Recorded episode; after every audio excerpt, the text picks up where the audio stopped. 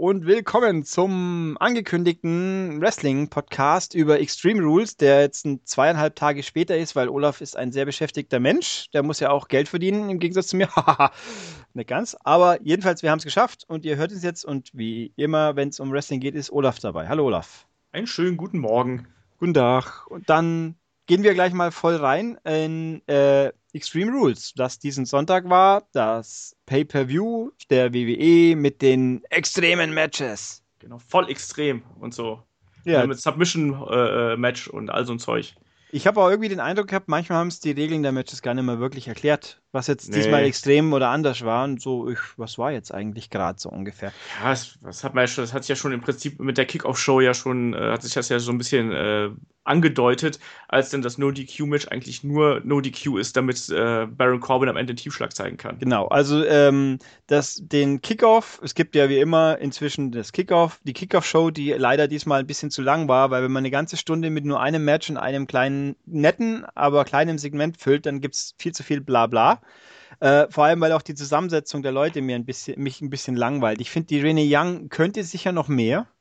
Äh, Corey Graves ist natürlich großartig, aber Booker T versteht mir die Hälfte der Zeit schon mal nicht. Und, und, und Jerry Lawler ist, äh, der ist redundant, wenn ich einen Corey Graves daneben sitzen habe, der eigentlich die gleiche Rolle erfüllt, aber viel besser ist. Ja, du musst das einfach so machen wie ich. Ich schaue mir das am nächsten Morgen an, da kann man vorspulen. Ja, ich habe also ich habe es diesmal ja auch nicht live anschauen können ah, okay. aus, aus Zwängen, aber äh, ich hatte, ich habe es Olaf vorhin schon äh, erzählt, bei mir war die ganze äh, Pre-Show der Qualität, Qualität angemessen, ging der Stream bei mir einfach absolut nicht in HD.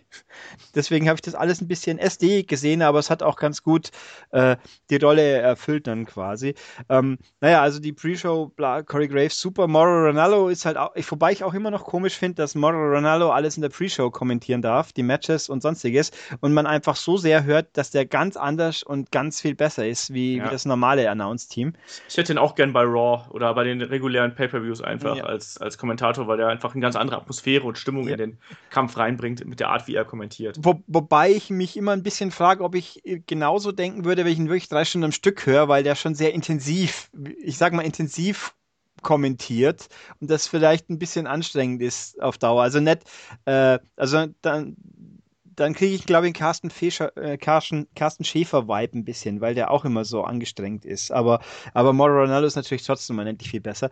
Wobei ich auch nach wie vor mich immer noch frage, wieso eigentlich äh, was, das, was die WWE daran hindert, den deutschen Ton live anzubieten.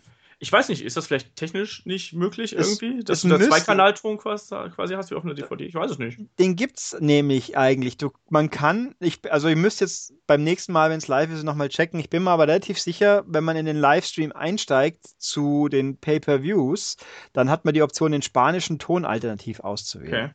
Den deutschen aber nicht. Dafür kommt eineinhalb Stunden nach dem Pay-Per-View dann eine E-Mail an, sagt, jetzt kannst du es übrigens auch auf Deutsch anhören. Und ich denke immer, hm, nachdem ja Deutschland offensichtlich so wichtig wichtig ist, dass sie am Ring sitzen dürfen, im Gegensatz zu den Russen, Italienern und Japanern. Mhm. Die dann immer irgendwo hinten im Publikum sitzen müssen und da dann äh, kommentieren dürfen. Die tun mir auch immer so ein bisschen leid, weißt du. Also hier sind unsere anderen Kollegen und die sind irgendwo noch, haben noch schlechtere Plätze als die meisten Zuschauer. Ja, die schauen dann eh bloß auf dem Monitor so ungefähr. Aber, genau. Also, ähm, also es halt. ist schon. Und dann natürlich der deutsche Ringtisch, der fast immer zuerst kaputt geht inzwischen, weil sie ja die Rolle der Spanier übernehmen mussten. Aber wobei ich glaube, die Spanier haben dieses Mal sogar, der Tisch hat überlebt, glaube ich, oder? Äh, sicher? Ich bin mir gerade nicht sicher, ob der nicht im Main Event draufgegangen ist. Ich glaube nämlich, also ich denke. Waren die nicht rechts von den Amerikanern? Die, die Amerikaner waren, waren in der Mitte und rechts ja. waren die. Ist da nicht AJ Styles nach der Powerbomb durchgegangen? Äh, also ich könnte es nicht mehr ausschließen. Ich äh, müsste nachgucken und da bin ich jetzt zu faul. Aber äh, ich glaube, ich habe den Eindruck gehabt, es sind nicht alle drei Tische demoliert worden diesmal. Aber wie gesagt, kann auch gut sein, dass ich mich täusche, weil das Ich glaube, der Deutsche hat überlebt. Der Deutsche war der Erste. Da ist doch AJ Styles einmal drüber gerannt und das könnte Ahnung. sein, aber sie haben ihn abgeräumt, den deutschen Tisch auf jeden Fall. Ja, okay. Ja. Aber aber ob er kaputt ging, also aber es ist ja ein liebgewonnenes Ritual, Tische müssen kaputt gehen. Das hat Eben. sozusagen. Und vorher ziehen wir immer die Monitore raus, damit die wenigstens überleben. So ungefähr. Und damit weil ja kein Wrestler drauf fällt, wenn du ja. so schön auf die Kante vom Monitor fällst. Ja, das wäre schon unschön. Ähm, glaube ich. Ja, also das, das Pre-Show-Match, äh, Sigler gegen Corbin war ein Sigler gegen Corbin-Match. Äh, ich mag Dolph Ziggler immer noch. Ich habe überhaupt keinen Bezug zu Baron Corbin. Bei Baron Corbin frage ich mich immer, wie schaut der eigentlich aus, wenn seine dünnen, ständigen Haare nicht nass sind? Und muss man denken, ich sollte vielleicht jetzt nochmal Breaking Ground anschauen, ob er da mal eine andere Frisur hatte. Nee, der äh, sah immer so aus. Ich habe, das ist auch so ein Ding. Ich frage mich da auch, warum der sich nicht einfach die Haare abrasiert. Ja, äh, ja, weil er, ja gut, dann es ist immer, wenn ich, wenn ich immer irgendwelche Kane-Matches aus verschiedenen Zeitepochen sehe, mir immer denke, der Mann hatte ja mal Haare. Wobei der hat ja, der hat ja. Der hat lange Perücke getragen. Waren die Isaac Yankem Haare eigentlich echt? Ich glaube, die waren echt, ja. ja die Zähne waren nicht echt. Dann hat er so blond gelockte, äh, so, so Sid Justice-mäßige Frisur aufgehabt, ja, ja. quasi. Das wäre natürlich als Kane ein bisschen merkwürdig. Äh, aber also Baron Corbin ohne Haare, denke ich mal, hm, äh, bei Dave Batista denke ich mir immer, ohne Haare hat er so einen, so einen Schrumpfkopf. Ja. Mit Haare drauf fällt es nicht ganz so auf. Ja, das kommt aber darauf an, wie er gerade in Form war. Ich finde, das war bei seinem letzten Event, war das, äh, bei seinem letzten Run war das halt ganz extrem, dass er halt da so einen kleinen Kopf hatte irgendwie. Mhm. Aber ähm, als er noch so ein bisschen breiter war, hat das irgendwie so, da hat er auch mehr Nacken gehabt und so. Da passte das ein bisschen besser zueinander. Ja, also das war, und jetzt, wenn er halt ein bisschen Haare hat und in Filmen, wenn man ihn, was, wo war es bei dem Riddick-Film, glaube ich, da hat er relativ, hat er so einen Iro-Schnitt gehabt. Der war, glaube ja. ich, gar nicht so schlecht. Aber, naja, wie auch immer, also Dolph Ziggler, Baron Corbin, können wir sagen, dass dieses Match kann man sich auch schenken. Ja, wie gesagt, ich habe es ja bei meinem Podcast komplett vergessen zu kommentieren, als ich das äh, aufgenommen habe. Ähm, also, das, wie gesagt, es war ein solider, solider Kampf, aber es war eben auch kein wirkliches No-DQ-Match und auch eigentlich kein, es war ja auch kein Abschluss für die, äh, ja, das ist, zwischen den beiden. Das ist ja das Schlimme ja auch noch, finde ich. Es geht jetzt halt noch, noch mal weiter, was ja alle unbedingt sehen wollen. Ja, jetzt also, ein technisches Match diesmal. Oh Gott, nein. Ja, aber was war das denn jetzt? Also ich meine, das war jetzt ja auch kein Brawl im eigentlichen Sinne. Nee, es war einfach ein Match und dann ja. am Schluss kriegt er halt einen in die Eier und fällt um, der Dolph. Und das genau. war dann die ganze tolle Sache. Und dafür hat es auch relativ lang gedauert, muss man schon auch sagen. Wenn ich hier ja, sehe, das hat sich auch ein bisschen gezogen einfach, oder? Also da ja. war halt auch nicht so der richtig, das Publikum war nicht richtig drin, die Wrestler waren da nicht so richtig drin. Ich fand, das war halt so belanglos einfach. Ja. Und ich meine, das war davor, glaube ich. Noch der, der Auftritt von Big Cass. Das genau, war der war davor, ja. Äh, was auch ein bisschen komisch war, es hieß ja, es ist nur ein Match, aber irgendwie ging es dann mal zum Ringen. Morrow darf kommentieren schon. Äh, und dann, oh, was? Ah ja, Big Cat, äh, nee, die Dudleys, die ja ein bisschen rumprollen, dass sie ja eigentlich Extreme erfunden haben. Ja. Was ja nicht, gar nicht so falsch ist. Also in dem Rahmen passen die Dudleys jetzt immer ein bisschen nahe. Und dann kommt Big Cass raus, noch ohne Enzo, der dann dafür am nächsten Tag kommen durfte. Das fand ich ja auch ein bisschen komisch. Hätte man ihn nicht zum Pay-Per-View schon rausbitten dürfen. Ja, aber also, so in der Pre-Show wäre es dann vielleicht auch einfach doof gewesen, oder? Also ja, ein bisschen Impact ein bisschen ver verhauen. Ja, ich, ich hätte halt den, den Pay-Per-View ein bisschen angeschoben. Aber gut, bei Raw, so gesehen, ist natürlich größeres Publikum. Also Big Cass darf dann halt auch sein, sein, seine Sprüche runterreihen, die, leiern, die ja gut sind und dann mal kurz den Dudleys ein, zwei mitgeben. War okay. Ich finde der auch, also der hat schon was, der Mann. Ja. Der ist riesengroß, you can't teach that. Und der kann aber auch reden. Und der kann ja. auch sich einigermaßen bewegen. Also da habe ich mal, der arme Enzo tut mir ein bisschen leid, weil wenn sie irgendwann mal splitten, ist abzusehen, wer dann die, die, das kleine, das kürzere Ende gezogen ja, hat. Das absolut. Ich, das Einzige, was mir aktuell nicht so gefällt, ist dieser Finisher, den er hat. Also mit diesem komischen, gezuckelten, äh, der Empire Elbow, der ja so ein bisschen an den Mutter Elbow angelehnt ist. Ja, ich weiß halt nicht, ob so ein Elbow heutzutage noch so als Finisher durchgeht. Also irgendwie muss da, er hat ja noch diesen anderen, diesen, diesen Slam, den er da noch benutzt, der, der gefällt mir besser, aber diesen Elbow, da damit Matches zu gewinnen, finde ich halt ein bisschen lame. Ja, also es war auch die Finisher von manchen Leuten, finde ich, wenn ich immer den Finisher vom Rock sehe, Hey, ja, das ist ja so ähnlich. Elbow, der ist für den Arsch. Das ist so dämlich und auch, ich meine natürlich, und äh, de, was war, irgendeiner oder zwei von Sinas Abschlussdingern, äh, der You Can See Me Gedönsens, wie heißt er? Äh, der Pfeifnackel Schaffe. Ja, ist auch so ein Scheiß. Ähm, aber gut, das, die wirken halt nicht. Ja, ganz im Ernst, bei Cena wirkt aber auch der STF nicht, weil er nicht dran zieht. Ja, also, ja aber auch, ich meine, Attitude Adjustment ist ja kein Finisher, oder? Nee, das doch, ist doch. doch auch. Also, ich muss sagen, ich habe auch tatsächlich jetzt aktuell nicht allzu viele Cena-Matches im Kopf, weil er schließlich verletzt war. ähm, aber gut, ich meine, die sind ja, aber Rock natürlich mit seinem 6-Sekunden-Sieg, der ja auch fantastisch war bei WrestleMania. Naja, also wie auch immer. Äh, also die Pre-Show kann man knicken, nicht Kannst so wild. skippen einfach. Und aber gut. Der Pay-Per-View, das nehme ich jetzt mal vorweg. Ich, war, ich fand ihn gut, er hatte Schwächen, aber er hatte mehr Stärken als Schwächen. Ja, ich fand ihn auch, ähm, der hat eigentlich einen ganz guten Flow gehabt. Es war halt manches so ein bisschen wie in der Pre-Show auch, war halt ein bisschen belanglos. Ja, und vor allem haben es auch wieder stark an, äh, ordentlich angefangen, stark aufgehört und zwischendurch gab es Durchhänge, die unnötig waren. Ja. Nenne ich sie mal. Da kommen wir ja noch zu. Äh, los ging es dann mit dem Tornado Tag Team Match, das ich in der Form auch selten noch gesehen habe. Einfach, wer auch genau wie mir, wie es geht wie mir. Das ist äh, ein Match, wo alle, ein Tag Team Match, wo aber alle vier Leute immer grundsätzlich legal sind. Genau. Und halt einfach, ja, die Usos gegen den Club. Haben sie den eigentlich jemals der Club irgendwo richtig genannt? Ich meine, stand auf der Tür, das ist klar, aber. Ja, wird halt, also mein Bullet Club ist ja offensichtlich geschützt in irgendeiner Form und da haben sie es einfach äh, ein bisschen gekürzt. Ja, den, den gibt es ja aktuell auch, aber ist, wo ist er? Ist er in Japan? Ja, doch. Ja, den, den, den gibt es auch in Japan, deswegen können sie den ja nicht benutzen, deswegen haben sie einfach den Club draus gemacht. Mit Kenny Omega als Leader oder was? Genau, den, den, ich, auch nicht, so. den ich auch nicht kenne. Ich war im namentlich ja gesehen, noch nie. Aber gut, also jedenfalls, hier hat man quasi die, den natürlich aus der Fehde die, die Bloodline gegen den Club so ungefähr. Also die Usos sind ja Cousins in irgendeiner Form von, von Roman Reigns. Die alle Samoaner irgendwie Cousins, ja. Cousins miteinander Wo, sind. Wobei, sind die jetzt wirklich verwandt oder sind die über Doch, die sind verwandt, soweit Blutbrüderschaft verwandt? Weil nee, nee, der, die, die Rock-Linie ist ja nur über Blutbrüderschaft. Ich habe extra mal nachgeschaut. Die sind okay. ja, der Peter Mavier, der Großvater, Vater vom Rock, ist ein Blutsbruder von dem Ur- Samoaner. Okay. Af, Afa oder wie auch immer. Afa, ja. Äh, und deswegen werden die als Familie betrachtet, sind sie aber faktisch äh, eben nur äh, ehrenhalber. Aber ja. die Usos und Reigns, glaube ich, ja schon. Ich glaube auch immer durcheinander bringen. Es gab übrigens ein sehr cooles Schild, im, äh, eins der Schilder in, vor den Zuschauern, der, äh, Roman Reigns ist Annoying. Weil er heißt ja, an, ja, ja, Annoya. An, Annoya ja. Das ist ein, war ein netter Gag, den fand ich sehr lustig. Ähm, also die Fehde und da, also die zwei Tag-Teams dürfen sich mitbefehden, weil sie ja ihre großen äh, Verwandten und oder äh, Mitglieder quasi vertreten.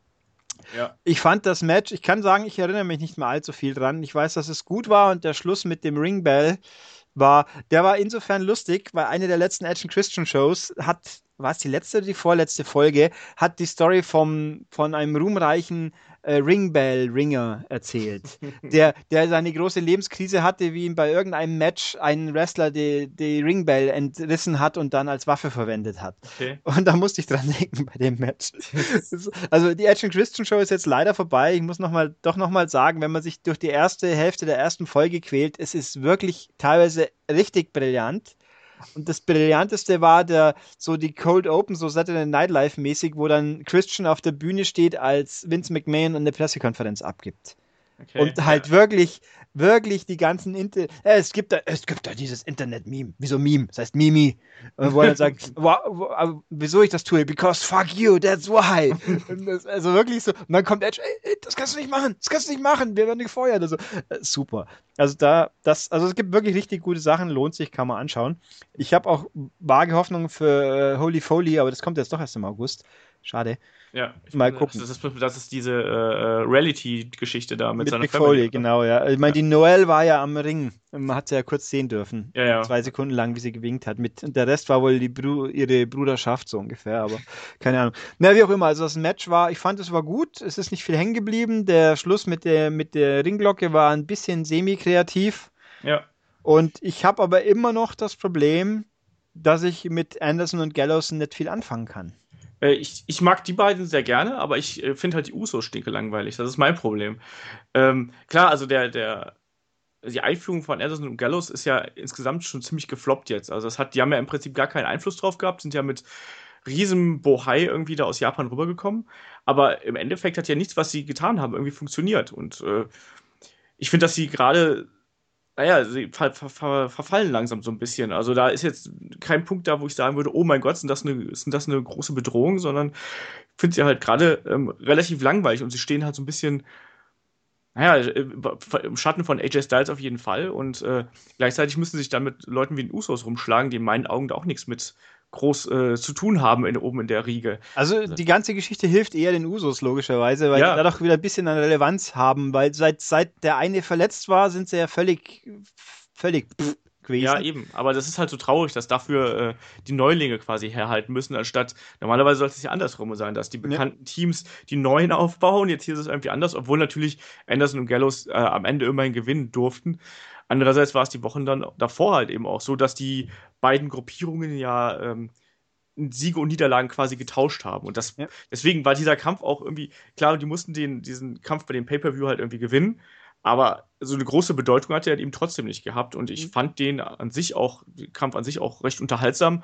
Aber jetzt nichts Besonderes. Also, das ist halt kein Kampf, den du Wochen, Monate irgendwie im Gedächtnis behältst. Ja. Und und auch natürlich auch äh, da der Kampf dann so, oh, sie haben jetzt die Usos vernichtet. Hoffentlich können, hat das jetzt irgendeine Auswirkung für den Hauptkampf am Schluss, wie man ja dann jetzt schon weiß, nö, hat's nicht. Nee. Äh, und ich finde, also nach, wenn ich hier das Bild auch wieder sehe, ich meine, die Usos sind Zwillinge, die kann man nicht auseinanderhalten.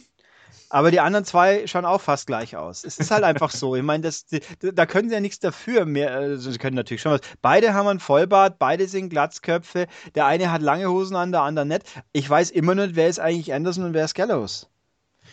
Das ist aber dann dein Problem. Ja, das ist mein Problem, aber die, die präsentieren, die, ich meine, die werden ja immer nur als Einheit präsentiert. Und ich, ich. Ja, das stimmt schon. Ich meine, es hat ja auch keiner, ich meine, Gallows kennt man noch äh, von früher aus, aus äh, WWE-Zeiten. Der war ja Teil der Straight Edge Society und so. Mhm. Ähm, da kennt man ihn so ein bisschen her, aber ansonsten, klar, du hast absolut recht. Also, die haben bis jetzt da noch nichts getan, um die beiden als Charaktere irgendwie hervorzubringen. Ich meine, was macht Carl Anderson aus? Was macht ähm, Luke Gallows aus? Ich finde auch den, ihren Finisher, der kommt mir auch ein bisschen komisch vor, weil ich immer den Eindruck habe, der eine, der, äh, was ist das? Der Moment, Rivers, nee, wie heißt der? Äh, äh, den Magic Killer? Magic Killer. Der eine macht bei dem ganzen Finisher nicht viel. So gefühlt für mich. Der wirkt nicht so, als ob die, für diese Aktion wirklich beide Leute notwendig wären. Ja, es geht halt so. Und ich meine, einer hat, dann, hat den ja, die Gegner ja, also Gallows hat den ja im äh, Fireman's Carry und wirft ihn dann quasi rum und in dem Moment kickt dann halt eben Karl Anderson. Ja, also ich finde die Aktion ganz okay, aber ich kann mir auch einen Finisher vorstellen, der einfach ein bisschen mehr Wucht hätte. Also ich habe ja eh das Gefühl, dass, dass die beiden auch noch einen sehr japanischen Stil kämpfen. Also da wird extrem viel getreten und geschlagen und so. Mhm. Ähm, darf, aber auch da fehlt es mir halt noch so ein bisschen. Also ich weiß nicht, irgendwie, ich habe das Gefühl, die sind noch nicht 100% angekommen, was, was so das, äh, das, das Environment von WWE angeht und was die Kämpfe angeht. Manchmal braucht das ja auch einfach ein bisschen, ja, dass sie sich ja komplett eingelebt haben. Also ich habe den, mein, mein Gefühl sagt mir, dass sie mehr Wirkung hätten, wenn das Gerücht wahr gewesen wäre, dass sie sich mit, mit dem Reigns alliieren. Ja. Dann hätten sie irgend, dann wären sie halt seine Lakaien gewesen von mir aus, aber wenigstens hätten sie einen Knalleffekt gehabt.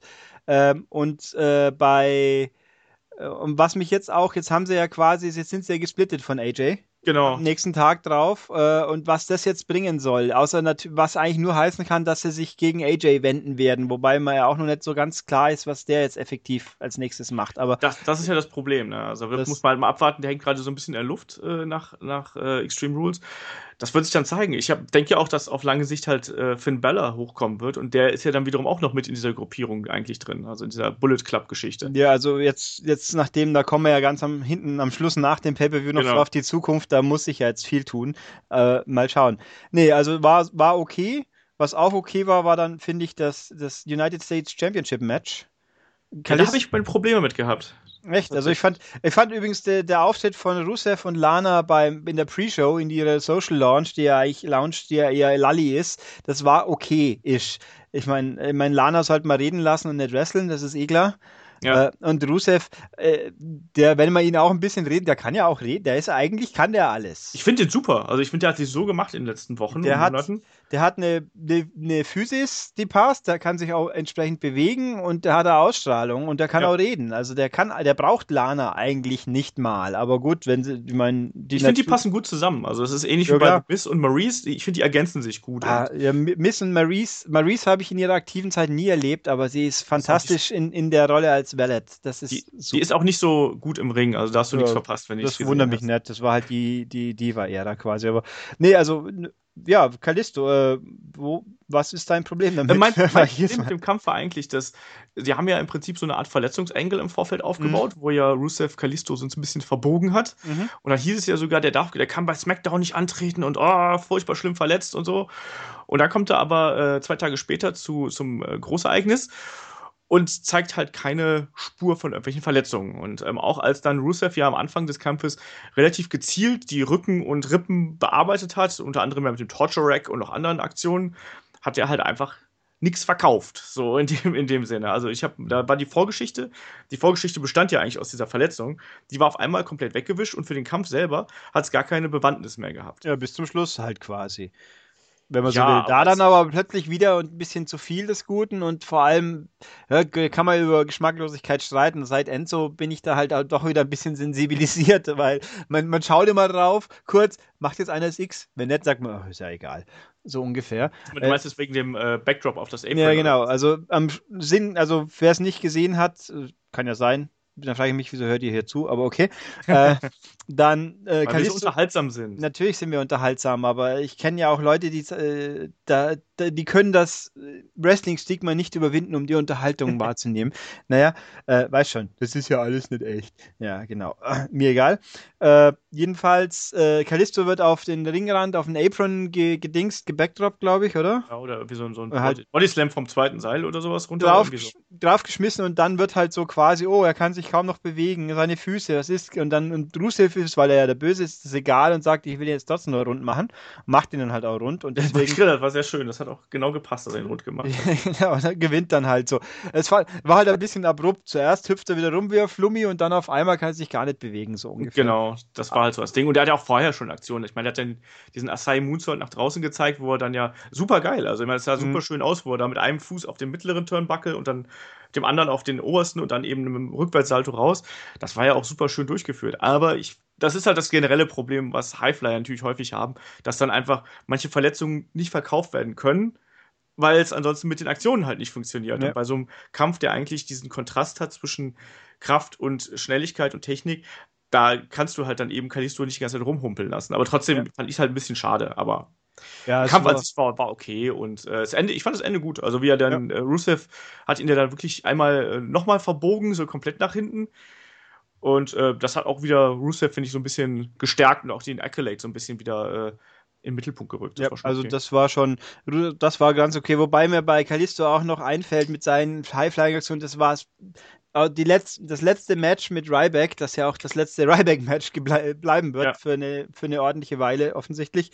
Äh, das war, das habe ich mir extra nochmal angeschaut, die Aktion, wie Ryback ihn hat auffangen müssen, weil er bei seiner Aktion sonst äh, sich in den Boden gespitzt hätte. Ja, ja. Das, in, das, in die Ring-Apron auch wieder. Ja, das war, war recht witzig, äh, so anzuschauen, so, oh, jetzt so wie, wie ein Baby auffangen, so und jetzt wieder schnell noch in den Ringrand, damit er sich auffangen kann. Das war ganz witzig, aber da kann ich auch verstehen, dass der Ryback ein bisschen frustriert war. Wenn da so ja. ein Flummi rumhüpft, der sich nicht mal richtig kontrollieren kann und dann muss er sich die ganze Zeit von dem besiegen lassen. Aber gut, äh, Ryback halte ich für, der über, für überschätzt. Der überschätzt sich meiner Meinung nach auch ordentlich. Jetzt ja. der Abschied, die Begründung und alles. Ich meine, man kann es prinzipiell nachvollziehen, aber trotzdem, er hat, ist, war, hält er sich für zu wichtig, glaube ich. Aber das glaube ich auch. Egal, ja. aber in der Impact Zone haha, wird er schon ankommen. Äh, wobei ich diesen lustigen Gag, das ist ja offensichtlich ein Insider-Gag, auch nicht schwerlich nachvollziehen kann, weil ich TNA halt nie angeschaut habe, dass die ganzen Leute, die gegangen sind, immer mit leicht verballhorten Namen in der Impact Zone aufgetaucht sind. Ja, gut, ich meine, aus Christian wurde dann Christian Cage. Cage ja. Aber ansonsten, ja, die sind halt alle, also sind einige sind äh, verändert worden, aber jetzt nicht dramatisch eigentlich. Ja, sonst, das erkennt man ja auch nicht. Oh Gott. Ja, naja, gut, nächstes war dann das Tag Team Match das ja. Champion-Match New Day gegen die Ward Villains. Ich fand's eigentlich gut. Ich fand's viel zu kurz. Ja, es das war eigentlich, äh, ich meine, ich, die New Day, das Intro war lang genug, sage ich jetzt mal. Die sind spaßig, aber wenn man sie zu lange reden lässt und dann, also das Schlimmste, was mir mit New Day passiert war, war das gegen die League of Nations, wo Christian und Edge auch noch dabei waren. Das war ganz gruselig. Ja, das, das war auch halt auch wieder viel zu lang und. Das äh, war Roadblock, glaube ich, oder? Oh, ich weiß das nicht mehr, aber es kann sein, ja. Ich also da wo verdrängt. Ja, es war, wo es halt quasi die, Chris, äh, die Edge and Christian Show nochmal als Werbeblock und dann halt dieses Gelalle außenrum und das war. Aber gut, die League of Nations, wo die dabei war, war eh nie was Vernünftiges drin am Ende. Nee, aber ich habe auch aktuell das Gefühl, dass äh, The New Day so ein bisschen unter die Räder kommt, einfach zu viel benutzt werden und dadurch verlieren sie einfach auch so ein bisschen das ganz frische, was die halt eben äh, noch vor drei, vier, fünf Monaten noch gehabt haben. Also ja. Ich bin generell kein Freund davon, dass die jetzt zu den Guten gehören, Anführungsstrichen. Und gleichzeitig aber noch genau, genauso böse kämpfen wie halt vorher. Das finde ich so merkwürdig. Ja, teilweise. das war hier ein bisschen komisch, da habe ich mir auch gedacht. Aber es war so offensichtlich, dass den Leuten das völlig egal ist, dass die eigentlich durch ein Heal-Taktik gewonnen haben letzten Endes. Genau, also da, da zum Ende hin war es dann eben so, also die, der Kampf war ganz grob, ganz grob umrissen, war ja so, dass Xavier Woods die ganze Zeit eingesteckt hat, äh, die ganze Zeit, also zwei, drei Minuten, ähm, dann den Hot-Tag mit Big E gemacht hat, dann gab es ein bisschen Chaos und in dem Moment hat dann eben ähm, Kofi Kingston eingegriffen und hat, glaube ich, Simon Gott von außen den Tritt verpasst und genau. Enzo Giri an den Kopf über das Top Rope. Ist natürlich, das Publikum ist total abgegangen, danach war es vorbei, weil ähm, Xavier Woods den äh, Shining Wizard gezeigt hat.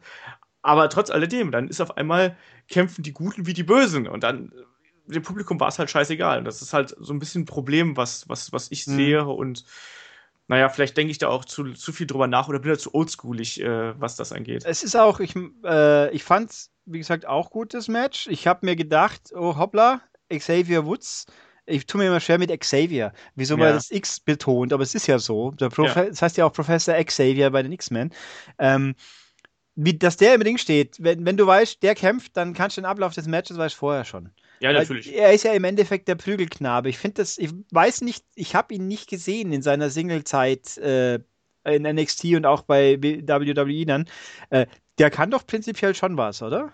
Der kann schon was. Also ich muss ehrlich sagen, so bei NXT habe ich ihn jetzt auch nicht so mega lang verfolgt. Der war auch gar nicht, glaube ich, so lange da. Ähm, ich kenne ihn halt noch als äh, Consequences Creed bei TNA. Da war er ja auch X-Division Champion, wenn ich mich komplett täusche. Und der ist eigentlich zum einen sehr mega unterhaltsam, aber ansonsten ist er im Ring auch ein recht solider Wrestler halt. Jetzt nicht super High-Flying-mäßig, aber halt schon ein bisschen spektakulärer. Und der kann im Ring was, absolut. Mhm. Aber das Problem ist halt bei Tag-Team-Matches, die nur sechs Minuten sind, da kannst du auch keine Psychologie oder sonst irgendwas aufbauen. Ne? Da äh, musst du halt einfach, da, diese, da wird einer bearbeitet, dann kommt der Hot-Tag und dann ist das Ding vorbei. Also, ja, aber es äh, ist halt, in dem Fall ist es. halt war vorhersehbar, dass es eben Xavier Woods sein muss, weil Big E zu bearbeiten, da kommt Xavier Woods rein, macht ja keinen Sinn. Dadurch ja. war der Kampf vorhersehbar. Ja, das ist halt eben. Äh, ich meine, die, die Freebird-Rule ist ja eigentlich ganz cool, nur wenn halt die Archetypen der drei Leute so klar abgesteckt sind, dann kann ich weiß halt genau, wenn jetzt er einer der zwei ist diesmal, dann gibt es viele Prügel. Und wenn Kofi und Big E im Ring stehen, dann geht es ein bisschen ausgeglichen dazu. So ungefähr. Ja. Wobei, äh, Big E ist schon eigentlich echter Tier, gell? Ja, der, absolut. Der wiegt halt mal 30 Kilo Muskeln mehr wie die anderen zwei und ist genauso groß. Es ist schon, man kann auch gut reden, ja, offensichtlich. Ich meine, ja, ich finde aber auch, ich finde seine, seinen Spear durch die Seile halt auch mal so krass. Ja, das ist also, schon. Das hat er jetzt ja auch gezeigt und ich denke mir immer so, wie schafft er das, dass er sich dabei nicht den Arm bricht oder sonst was äh, für einen Blödsinn da macht. Also das ist schon eine, eine üble Aktion für so ein Heavyweight. Ja. Ich, und auch hier geht es mir so, da bin ich aber tatsächlich selber schuld, dass ich immer da durcheinander bringe, wer jetzt Aiden English und wer äh, Simon Gotch ist.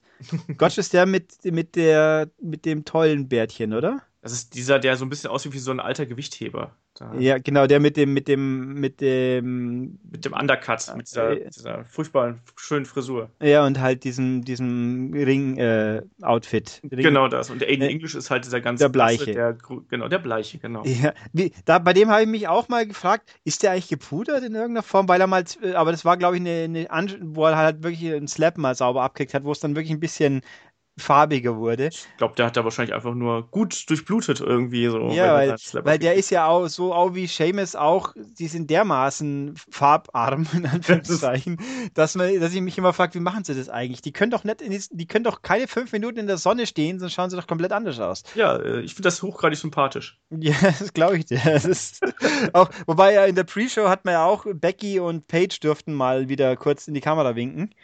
äh, und auch natürlich Paige ist ja auch, hat ja auch auch den Look, wobei ja. die ja auch ein bisschen als Goth-Chick verkauft wird nach wie vor. Wobei, man hat ja hier letztes Match gehabt, was man wahrgenommen hat. Also im Pay-Per-View schon gleich gar nicht. Aber ähm, bei SmackDown hat sie ja gegen Dana Brooke verloren. Die ist ja anscheinend gerade so ein bisschen unten durch, was, äh, ja, was Kämpfe angeht es ist eh so, die haben doch relativ viele Frauen, es wird einfach viel zu wenig mit denen gemacht, aber kommen wir ja gleich noch drauf. Also nee, das Match genau. an sich war gut, ein bisschen komisch halt, dass die Heal-Taktik niemand interessiert.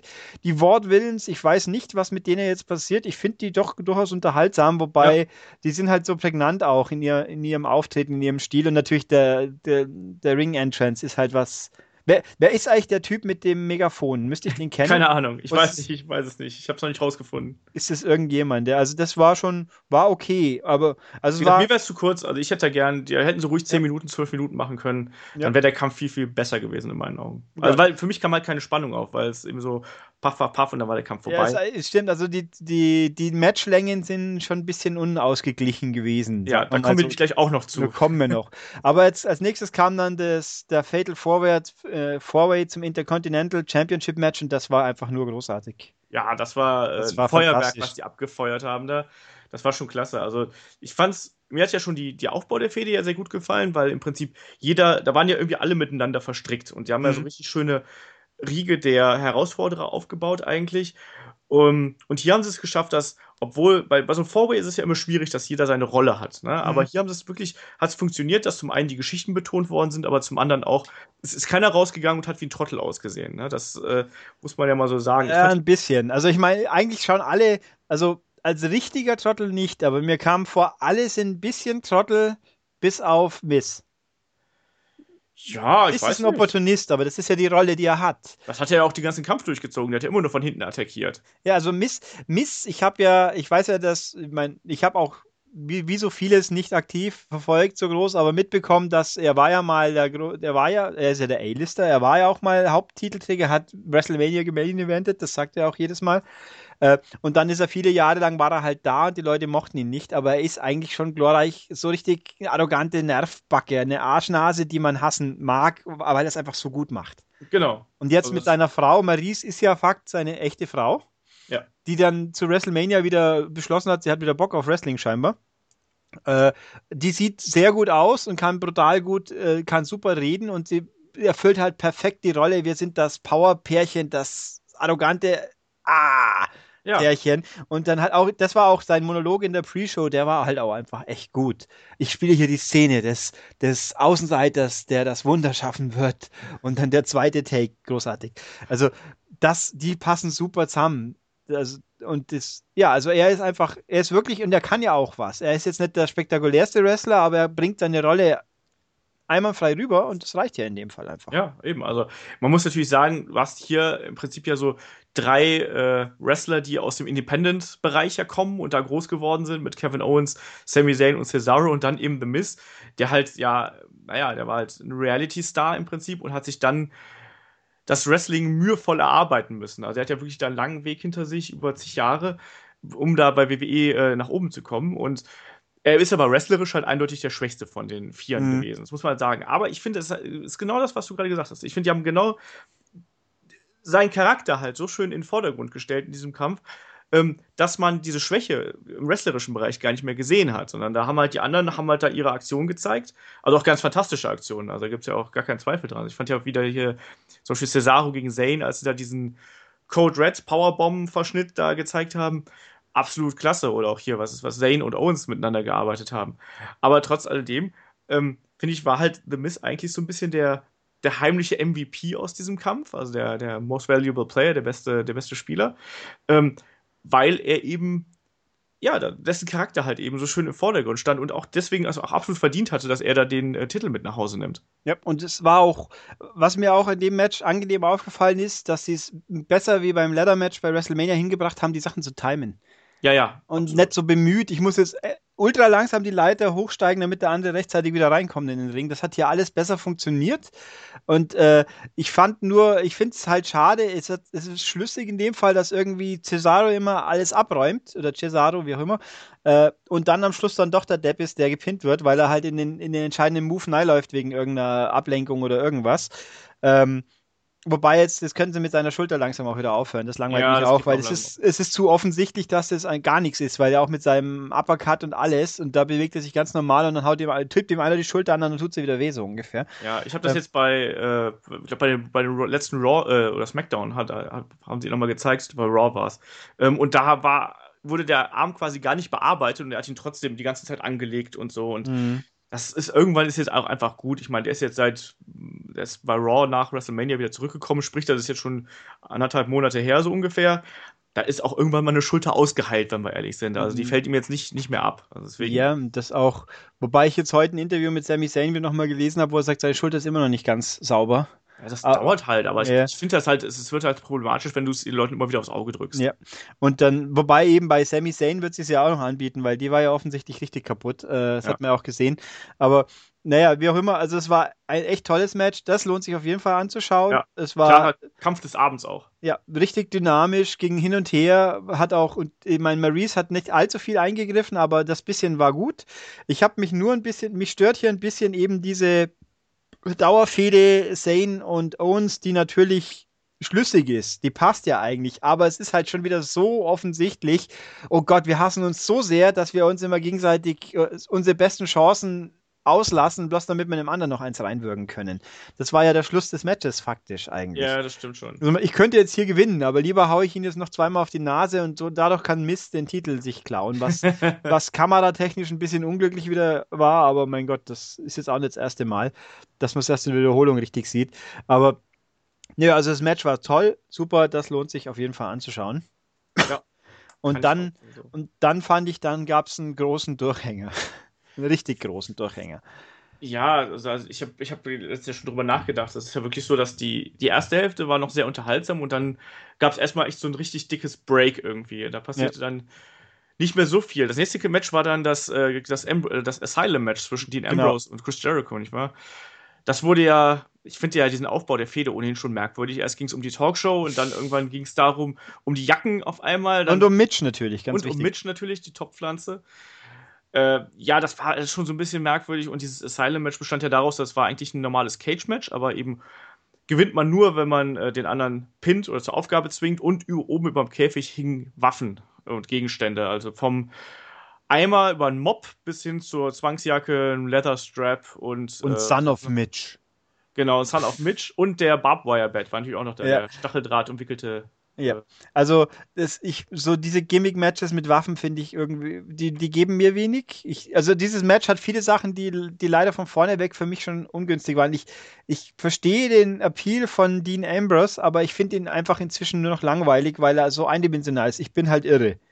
Ja. Und ja, und irgendwie äh, ja, der ist übrigens mit René Young zusammen, habe ich ja jetzt gelesen. Habe ich auch mitbekommen, ja. Man, auch merkwürdig. Ja, irgendwie kann man sich gar nicht so recht vorstellen, aber ist halt wohl so. Ähm, ich finde Chris Jericho am Mikro und als Charakter interessant, aber seine Matches sind mir irgendwie, da die wirken, die haben irgendwo, da fehlt was für mich. Ich weiß nicht, irgendwo fehlt ja. Jericho hat halt ein bisschen abgebaut, auch was so die Dynamik angeht und sowas. Also ja. er ist, man merkt halt auch, dass er jetzt nicht mehr der allerjüngste ist. Ne? Also ich, deswegen fand ich übrigens auch gut, dass er endlich mal wieder eine lange Hose getragen hat.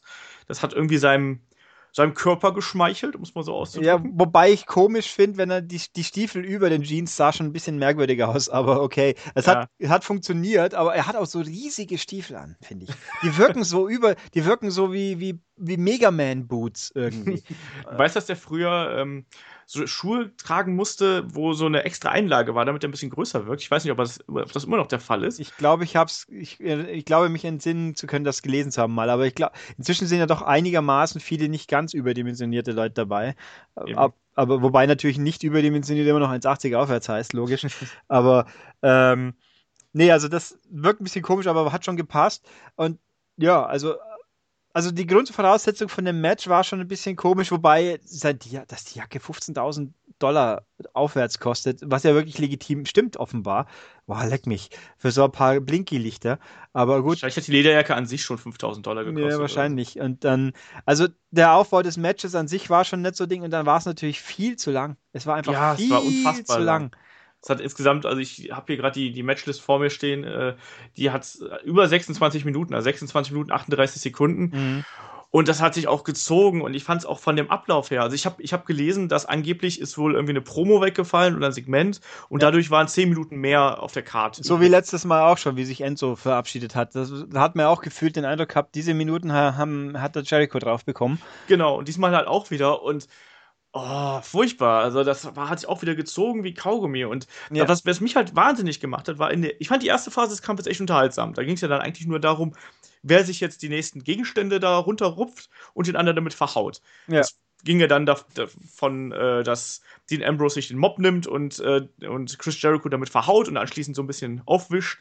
Ähm, bis hin zu, äh, was ich ja ganz cool fand, diesen Stare, Stare Down und diesen Stand-off, den die beiden gemacht haben, wo äh, Jericho den Stacheldraht-Pöller da gehabt hat und, mhm.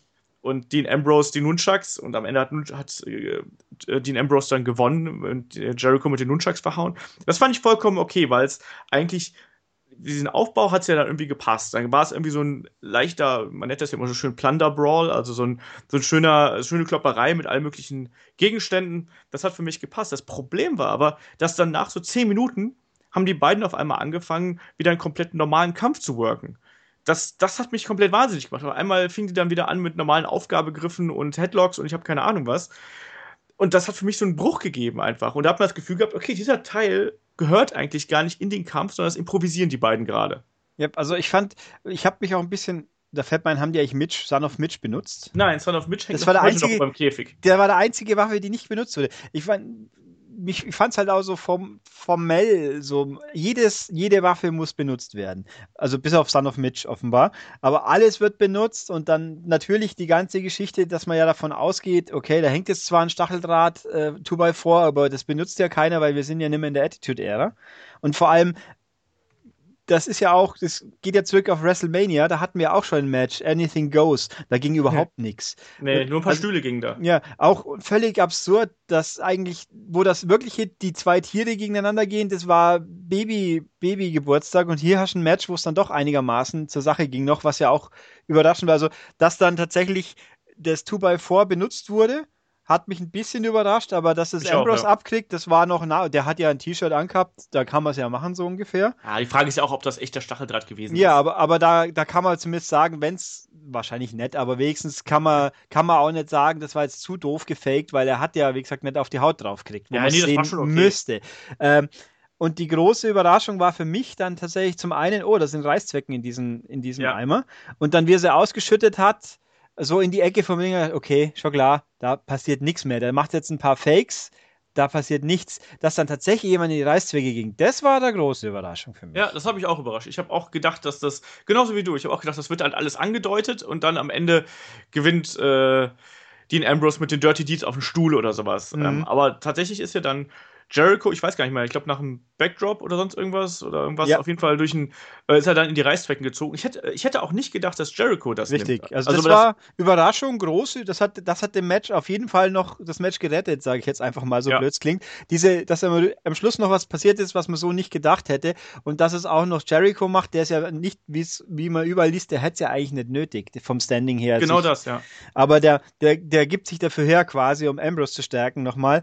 Ähm, das war schon ganz cool und vor allem es sah doch ziemlich fies aus, weil er ja mit dem Ellbogen vor allem da, da sind ein Haufen drin gesteckt. Boah, also. Ich, ich finde diese uh. Reißzwecken eh total widerlich. Also allein auch ja. diese Vorstellung, dass du die Dinger hinter in der Hand hast und sowas. Ah, das ist halt echt eklig. Und äh, also ich glaube, das ist un super unangenehm, wenn du die hinterher da rausziehen musst und ja. so. Das ist wirklich, da muss man auch Hut ab vor Jericho, dass er sowas halt nimmt, wie du schon sagst, um Ambrose und dessen Charakter halt eben zu stärken da gehört schon einiges zu. Der muss es nicht machen. Also der macht das ja im Prinzip aktuell, wrestelt er ja eigentlich nur zum Spaß, weil ich glaube, genug Geld hat er. Ja. Er also ist auch ganz schön lang am Stück jetzt dabei eigentlich. Ja, eben. Deswegen, also das, das, das passt schon. Also hat er keine Tour mit Fossi offensichtlich gerade, äh, die ansteht, deswegen kann er ja wresteln. Aber ja, also das war, das hat schon nochmal gut gemacht. Äh, wobei übrigens zum Thema Blut, da hat er auch geblutet ein bisschen, muss er ja. ja. ja. Äh, was mich gewundert hat, ich hab, da habe ich schon große Befürchtungen gehabt beim Fatal Four davor. Äh, Cesaro hat doch mal kurz zwei Blutstriemen auf der Stirn gehabt. Ja. Und da hat man den Ringrichter schon irgendwie gesehen, der hat irgendwie schon so hantiert nach dem Motto, du, Blut, da müssen wir vielleicht. Er macht, oh Gott, bitte nicht. Dann kriegst du so mal Joe-Flashbacks. Ich weiß auch nicht, wo das Blut herkam, weil sein eigenes war es offenbar dann doch nicht, weil wenn du eine Risswunde an der Stirn hast, die hört nicht auf zu bluten. Einfach hey, das, so. das, das, sah aber so aus wie einfach Kratzer oder sowas. Ja, als ob es ein Kratzer war und dann hat weggewischt und dann war es gut. Gott sei Dank. Also das, das wäre schon ärgerlich gewesen. Ich verstehe ja bis heute nicht, äh, die, also kein Bluten, kein Bladen ist völlig okay, muss auch nicht sein. Ähm, aber dass dann bei, beim kleinsten Pups schon was und das dann unterbrochen wird und dass vor allem der Ringrichter dann die, die Handschuhe anzieht, weil der ist doch der Letzte, der Kontakt damit hat. Der Gegner hat doch permanent Kontakt damit. Aber gut, äh, naja, wie auch immer. Jedenfalls, Jericho Blue, er hat allerdings auch gar nicht mal so viel geblutet, aber es war vor allem auch da am Arm, wo er die Reißzwecken ja. bekommen am, am, Rücken, da sind sie ordentlich gesteckt, scheinbar. aber, ja, da hast du die meiste, die meiste Wucht gehabt, aber beim ja. Arm sind sie halt relativ schnell wieder abgefallen. Ja, und, und, Ambrose hat sie auch noch ein paar Neizogen bei beim Move am Schluss. Das hat man auch noch gesehen, aber auch nicht so wild. Also das war schon okay. Also das Match war viel zu lang, viel zu lang, aber das hat wenigstens hat's ein paar Highlights gehabt. Ja, so in dem Sinne. Aber ich finde es halt schade. Also Jericho und Ambrose, die harmonieren halt einfach in meinen Augen gar nicht im Ring miteinander. Also es wirkt halt alles immer sehr gequält und ja. sehr zäh, was die beiden miteinander machen. Das war auch beim, bei Payback, war der Kampf auch schon einfach viel zu lang und auch da hat es halt eben nicht gepasst. Und ähm, mir tut auch Ambrose aktuell so ein bisschen leid. Ich meine, der hatte, also jetzt Anfang des Jahres war er super over im Prinzip, auch mhm. beim Rumble irgendwie, als er der, der der Vorletzte gewesen ist, äh, da mit Triple H zusammen im Ring. Ja. Da haben wir alle noch für ihn gefiebert, haben gesagt, ah, hier, du musst doch jetzt hier um den Titel fäden und so. Und ich habe jetzt aktuell das Gefühl, ja, er verliert halt irgendwie so ein bisschen an, an, an Faszination und so. Also ja. irgendwas, jetzt hat er das, das ist der dritte Kampf in Folge, wo wir uns darüber beschweren, dass der Kampf nicht gut war. Ne, nach Leicester gegen, gegen, gegen Lesnar war es halt problematisch, weil der Kampf zu kurz war und weil es irgendwie nicht zusammengepasst hat. Jetzt zweimal gegen Jericho. Ist halt schon so ein bisschen merkwürdig, oder? Ja, ich habe auch, äh, er hat doch jetzt, glaube ich, jetzt bei Raw das Qualifikationsmatch gewonnen, gell? Ja, ich finde übrigens auch die, die, jetzt der Money in the Bank Match, die Zusammensetzung der Leute ein bisschen kurios schon, soweit man es sehen kann. Da hast du jetzt Jericho und Ambrose wieder drin, die sich wahrscheinlich gegenseitig eliminieren. Das stimmt eigentlich, wäre logisch irgendwie. Und die anderen, die sind interessanter so ungefähr. Ähm, komische Mischung.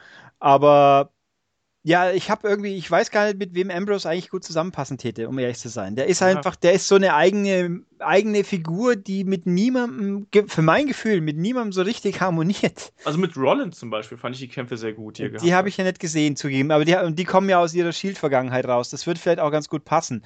Ähm, Wobei hat er nicht mit, mit Reigns auch gehabt, noch vor ein paar Monaten? Mit Reigns hat das, das waren, das waren okay Matches. Ja, die, die habe ich, also ich meine, wenn er jetzt bei, ich, ich hätte mir, ich tue mir auch schwer, ich weiß, egal wie populär er ist, ich, die Vorstellung, Ambrose als, als World Champion zu haben, ist, passt für mich nicht so ganz. Außer er hätte jetzt bei, bei Royal Rumble gewonnen und relativ schnell wieder gedroppt. Das hätte vielleicht funktioniert aus meiner ja, Ich, ich, ich glaube halt auch, dass äh, Ambrose ist halt so jemand, der wird den Titel auch nicht lange halten. Also der wird ja. den dann vielleicht maximal für einen Monat, vielleicht, vielleicht zwei oder so und dann muss er aber auch direkt wieder verlieren. Ich glaube, Ambrose funktioniert halt als Jäger, kann der halt eben gut funktionieren. Aber als, als Titelhalter, der, der dann auch irgendwie in einer Form dominieren muss, klappt das, glaube ich, nicht. Ja, das ist eben, das wäre ganz komisch für mich, aber mal gucken, wo es hingeht, ja. Dann, und dann kam für mich was, ich glaube, das, also solange lahmarschig ich jetzt und solange ich dieses Asylum-Match fand, ich glaube, das Match, das Frauentitel-Match fand ich schlimmer. Aber äh, nicht das Match an sich, das ging schon, aber der Schluss war halt furchtbar, finde ich. Ganz, ja. ganz schlimm wieder. Ich fand es aber auch echt, echt schwach als Match an sich. Es war ja angesetzt, also der Kampf war äh, zwischen Charlotte und Natalia und der Kampf war angesetzt als Submission-Match. Das heißt, es gibt keine Pinfalls und keine, keine Disqualifikation, sondern du musst deine Gegnerin zur Aufgabe zwingen. Ähm, und was mich da halt gestört hat, weil eigentlich gibt diese Matchart ja ein ziemlich klares Raster vor, wie der Kampf ablaufen sollte. Ne? Also sprich, normalerweise bearbeitest du dann Bein, Arm, Rücken, was auch immer. Und dann, damit der andere halt irgendwie aufgibt, oder du setzt halt irgendwie darauf und haust ihm so lange aufs Maul, bis er ohnmächtig wird und nicht mehr abklopfen kann. Ähm, was mich aber hier massiv gestört hat, war, dass es eigentlich keine Psychologie innerhalb des Kampfes gab. Also ich meine, der Kampf hat jetzt auch nur neun Minuten gedauert mit ganz furchtbaren Ende, da kommen wir gleich noch zu. Aber da war halt irgendwie kein Zusammenhang zu sehen, was die eigentlich vorhaben, sondern es wurden eigentlich so wahllos Submission-Moves aneinandergereiht, die auch alle schön aussahen, zweifellos, aber es hat irgendwie, hat er nicht so richtig ineinander gegriffen. Und dann nee. das Ende war dann noch entsprechend, weil es gab ja die Zusatz, äh, ja, die Zusatzstipulation eigentlich, dass Ric Flair nicht in den Kampf eingreifen darf. Weil sonst Charlotte ihren Titel automatisch verliert, genau. Ja. Genau das. Und dann ertönte auf einmal, gerade als Natalia, glaube ich, hat sie schon den Sharpshooter angesetzt gehabt? Ich glaube, sie war am Gewinnen. Ja, und auf jeden Fall ertönte, äh, ertönte dann die Musik von Ric Flair und dann erschien ein Ric Flair-Double mit dem Rücken zum Ring. Äh, mit der äh, hübschen blonden Perücke von damals und dem Glitzermantel und alles. Genau das. Und auch, ja, und es war natürlich, und dann, ja, der Ringrichter sagt, oh, Abbruch, und Natalia hat gewonnen, und dann stellt sich das, oh, das ist aber gar nicht Ric Flair. Genau. Was, was einfach schon wieder, also die Idee, ach, das wäre vor 10, 15 Jahren vielleicht noch gegangen oder vor der Attitude Era. Es ist so hohl, weil es, also wer es neu ist, kommen wir ja noch gleich drauf, finde ich, spielt auch noch mit Nein ein bisschen in das Problem. Aber der Punkt ist, es ist so offensichtlich, es ist so doof, dass jetzt eine einigermaßen intelligente Natalia wissen sollte, das kann nicht Ric Flair sein, weil es einfach zu offensichtlich ist. Warum soll er das tun? Warum soll er so einen pompösen Auftritt hinsetzen? Weil, wenn seine Tochter verliert, verliert sie ja so. Es, es, war ja Lose-Lose-Situation. Ja. Und dann, dann sagt er, oh ja, ich habe gewonnen und lässt sich wieder verarschen. Das ist, ich, ich mag Natalia eigentlich, weil die von den alten Frauen quasi die ist, die er am meisten kann. Ähm, alte Frauen. Ja, von, den, von der Old Guard, wie es so schön ja, heißt. Ähm, und ich, ich würde es ja gönnen, dass sie wenigstens mal eine Woche lang einen Titel trägt. Aber äh, ich hätte es, ich würde es auch nicht als Problem ansehen, dass es, das wäre schon gegangen für mein Empfinden. Aber das war so offen und, und zum x-ten Mal lässt sich von einer dummen Aktion verarschen quasi. Das, das, und das ist ja jedes Ende von jedem Charlotte. Es wurde ja auch noch groß. Charlotte ist jetzt bei, beim elften Pay-Per-View am Stück aufgetreten. Also sie hat den Rekord der Frauen, die am Stück okay. Matches machen, plus zwei Network-Specials und so weiter. Also immer wenn, wenn er Frauen-Match ist, hat Charlotte was mit zu tun. Und die meisten davon, die ich jetzt gesehen habe, was zugegeben nur die letzten drei, vier waren, immer, immer das Gleiche. Eigentlich hätte sie verloren und dann kommt Ric Flair oder irgendeine Ablenkung und die eigentlich bessere Gegnerin lässt sich, die das, die so intelligent das Match gestaltet, lässt sich von einer dummen Aktion aus dem Ruder bringen, sei es jetzt Becky oder in dem Fall jetzt Natalia schon zumindest zum zweiten Mal. Ähm, das war einfach doof. Ja, das ist äh, halt das Problem, dass WWE schafft es halt nicht. Also, das ist dasselbe Problem haben wir ja mit den Männern ganz oft, dass ähm, der Titelträger, wenn es ein Bösewicht ist, immer nur als der feige äh, Hinterlistige dargestellt wird. Ne? Und das ist jetzt ja auch so. Ne? Also Charlotte, die ja eigentlich bei NXT den Charakter als Superathletin hatte. Genetically Gegner, superior, genau. Genau, die einfach ihren Gegnern überlegen war und die, die ähm, sozusagen an die, an die Wand wresteln konnte und so besiegen konnte. Die ist jetzt im Prinzip auf einmal seit, seit Ewigkeiten eben nur von ihrem Vater abhängig oder von irgendwelchen miesen Tricks abhängig, weil man halt irgendwie diesen Dirtiest Player in the Game nur jetzt in einer ja. weiblichen Form äh, irgendwie umsetzen möchte. Wo, wobei ich mich auch, also mit den, mit den feigen Taktiken, da hätte ich jetzt nicht mal so das Problem, wenn sie nicht so ultra plump wären. Sie, ja. Das muss man doch auch ein bisschen geschickter umsetzen. Also ich finde zum Beispiel das WrestleMania-Ende vom Match, wo, wo Rick verhindert, dass Sascha in den Ring kommt. Das war okay.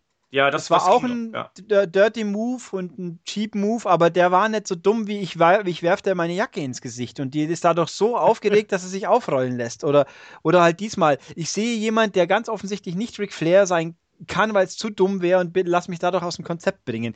Äh, vor allem noch minutenlang und, und, und, und schreit er zehn Minuten ins Gesicht, bis dann endlich der, bis ich dann in den, Sub in den Submission Move genommen wäre von Charlotte. Übrigens, in dem Zusammenhang auch noch kurz der Einwurf, was mich sehr stört in der letzten Zeit, ist, dass die ganzen Submission Moves alle für den Arsch sind, weil die Leute drei Minuten lang Aua, Aua, Aua schreien ja. und dann doch in den, den Rope Break schaffen. Bloß am Schluss dann plötzlich, der jetzt, der, beim fünften Mal war er plötzlich so stark, dass ich sofort aufgeben muss. Ja, also, ja, das, das, war bei, bei Rusev Kalisto, da hat es noch besser funktioniert, weil eben Kalisto ist kaputt und wird verbogen und der muss jetzt sofort aufgeben. Das funktioniert, aber wenn ich hier Leute in den Sharpshooter nehme, fünfmal und jedes Mal, pff, ja, Mai, irgendwie komme ich schon wieder raus oder den Figure Eight, das ist einfach doof. Aber Gut, aber wie gesagt, das Ende, mein Problem mit dem Ende war natürlich, das war dann also Dana Brooke. Genau. Dana Brooke, die ich prinzipiell nicht, äh, die hat ja nicht allzu viel gewrestelt letzte Zeit, weil sie ja offensichtlich irgendeine Concussion gehabt haben muss. Ja. Die war ja quasi Begleiterin von Emma lange ja. Zeit in NXT und dann wurde sie als Begleiterin von Emma hochgeholt. Und just in dem Moment verletzt sich Emma dummerweise schwer. Ja, aber richtig, die hat doch irgendwie, hat sich auch irgendwie Rückenwirbel kaputt irgendwas oder ja, Bandscheibe kaputt, irgendwie sowas. Längerfristig leider, ja. Und die, äh, die ja wirklich was kann, Emma. Ja. Und der, äh, wobei Dana hing, ja doch, sie hing immer an Emma dran. Oder war der, nee, Nia Jax ist Eva Marie, gell? Ja, genau. nee, nee, das stimmt schon. Ja. Ähm, und jetzt, dann muss er jetzt quasi also doch wresteln und wird aufgebaut, ein bisschen als sie kann was, macht Becky Lynch zweimal rund äh, was ja auch schon traurig für sich ist. Weil, ja. also ich habe nichts gegen die gute Dana, aber sie ist, glaube ich, einfach nicht weit genug für die Rolle. Und jetzt haben sie es quasi, jetzt ist die Frage, war das alles so geplant? Hätten Emma und äh, Dana jetzt die, die Gehilfinnen von, von Charlotte nee. werden sollen? Oder haben sie es jetzt halt da reingeschmissen, weil sie jetzt sonst alleine rumhängt? Genau, ich glaube halt, dass, dass die Verletzung von Emma hat dieser, diesen Plänen halt einen Strich durch die Rechnung mhm. gemacht. Also Emma und äh, Dana hingen ja die ganze Zeit schon auch, als, als Emma noch im Main-Roster war und aktiv war, hingen die beiden ja da schon mehrere Sendungen miteinander rum. Dann kam halt die Verletzung von Emma mit dazu und entsprechend musste man da jetzt ein bisschen reagieren. Und ich glaube halt eben, dass man denkt, dass Dana Brooke halt eben noch nicht so weit ist, dass sie eben alleine für sich stehen kann, sondern einfach lieber als äh, in Anführungsstrichen Powerhouse an der Seite von irgendeiner anderen Wrestlerin. Ja, wobei das natürlich alles, ich meine, da ist natürlich die Kombination ein bisschen unglücklich, weil ich finde, dass Dana durchaus attraktiv ist. Sie hat zwar Ducklips irgendwie, also so ein bisschen ja. die Schmolllippen und sie ist ein bisschen stämmiger, was, wobei ihr das Outfit hier jetzt bei Extreme Rules keinen Gefallen getan hat, diese Netzstrümpfe oder was das waren, der, da sieht, schaut halt aus, als ob es einen dicken Hintern hat, einen dicke Oberschenkel. Äh, tut mir leid, das kann man besser darstellen, das hat sie mit anderen Outfits auch schon gehabt. Und dann stellst du das Mädel neben die Charlotte, die ein Kopf größer ist und einfach wesentlich athletischer wirkt und dann soll ich jetzt abnehmen, dass die Dana äh, ne, irgendwie im Powerhouse-Rolle spielen könnte. Ja, das, genau, das ist das, halt das Problem. Die ist halt sehr klein und äh, gedrungen im Prinzip durch den, äh, die hat ja auch echt Muckis, das muss man auch ja, mal sagen. Ja, die war ja ein Fitnessmodel, wenn ich es richtig im Kopf habe. Ja, vorher. aber Nicht, nicht für die, nicht gerade für die äh, kleinen Moden auf jeden Fall. Ja. Also sie hat halt schon ein Kreuz und so. Sie wurde, habe ich jetzt auch gelesen, sie wurde ähm, schon so ein bisschen als Arn Anderson-Verschnitt äh, bezeichnet irgendwie, was ja auch ganz lustig ist, so aus, dem, aus der Four Horseman-Tradition. Ja. Nee, ich sehe das auch, also weil die einfach zu klein ist neben, ähm, neben Charlotte, wirkt es halt ein bisschen seltsam. Also als ob sie jetzt den Bodyguard spielen könnte oder sonst irgendwas, da Rückendeckung geben könnte. Es wirkt einfach ein bisschen merkwürdig. Da muss man jetzt mal in Zukunft sehen, wie man äh, sie weiter aufbaut, weil bislang ja hat das halt zwar, war das okay, was man mit ihr gemacht hat, aber sie hat halt nicht diesen Powerhouse-Charakter bis nee. jetzt gehabt. Das muss man irgendwie jetzt betonen, damit das glaubwürdig wirkt. Und ob auch, ich meine, sie konnte den, den Strut vom Rick, den kann sie richtig gut, den hat sie ja mehrfach noch gezeigt im Ring dann, diese, ich, aber ob das denn dem Charakter einen Gefallen tut, dass sie quasi weiblicher äh, Ric Flair sein soll, irgendwie durch die, durch die Manierismen, muss man gucken. Ich meine, vor allem am Tag drauf haben sie Ric Flair ja tatsächlich rausgeschrieben, was für mich jetzt dann doch eher etwas überraschend kommt. Ja, aber es wird Zeit. Ja, es wird auf jeden Fall Zeit, aber in der Situation fand ich es ein bisschen sehr abrupt und auch die Begründung, ja, ich habe ja bewiesen, dass ich es ohne dich auch kann, ja, weil du jetzt einen weiblichen Ric Flair hast, der genau das gleiche macht, so ungefähr. Ja. Also so viel zum Thema, ich kann es auch alleine.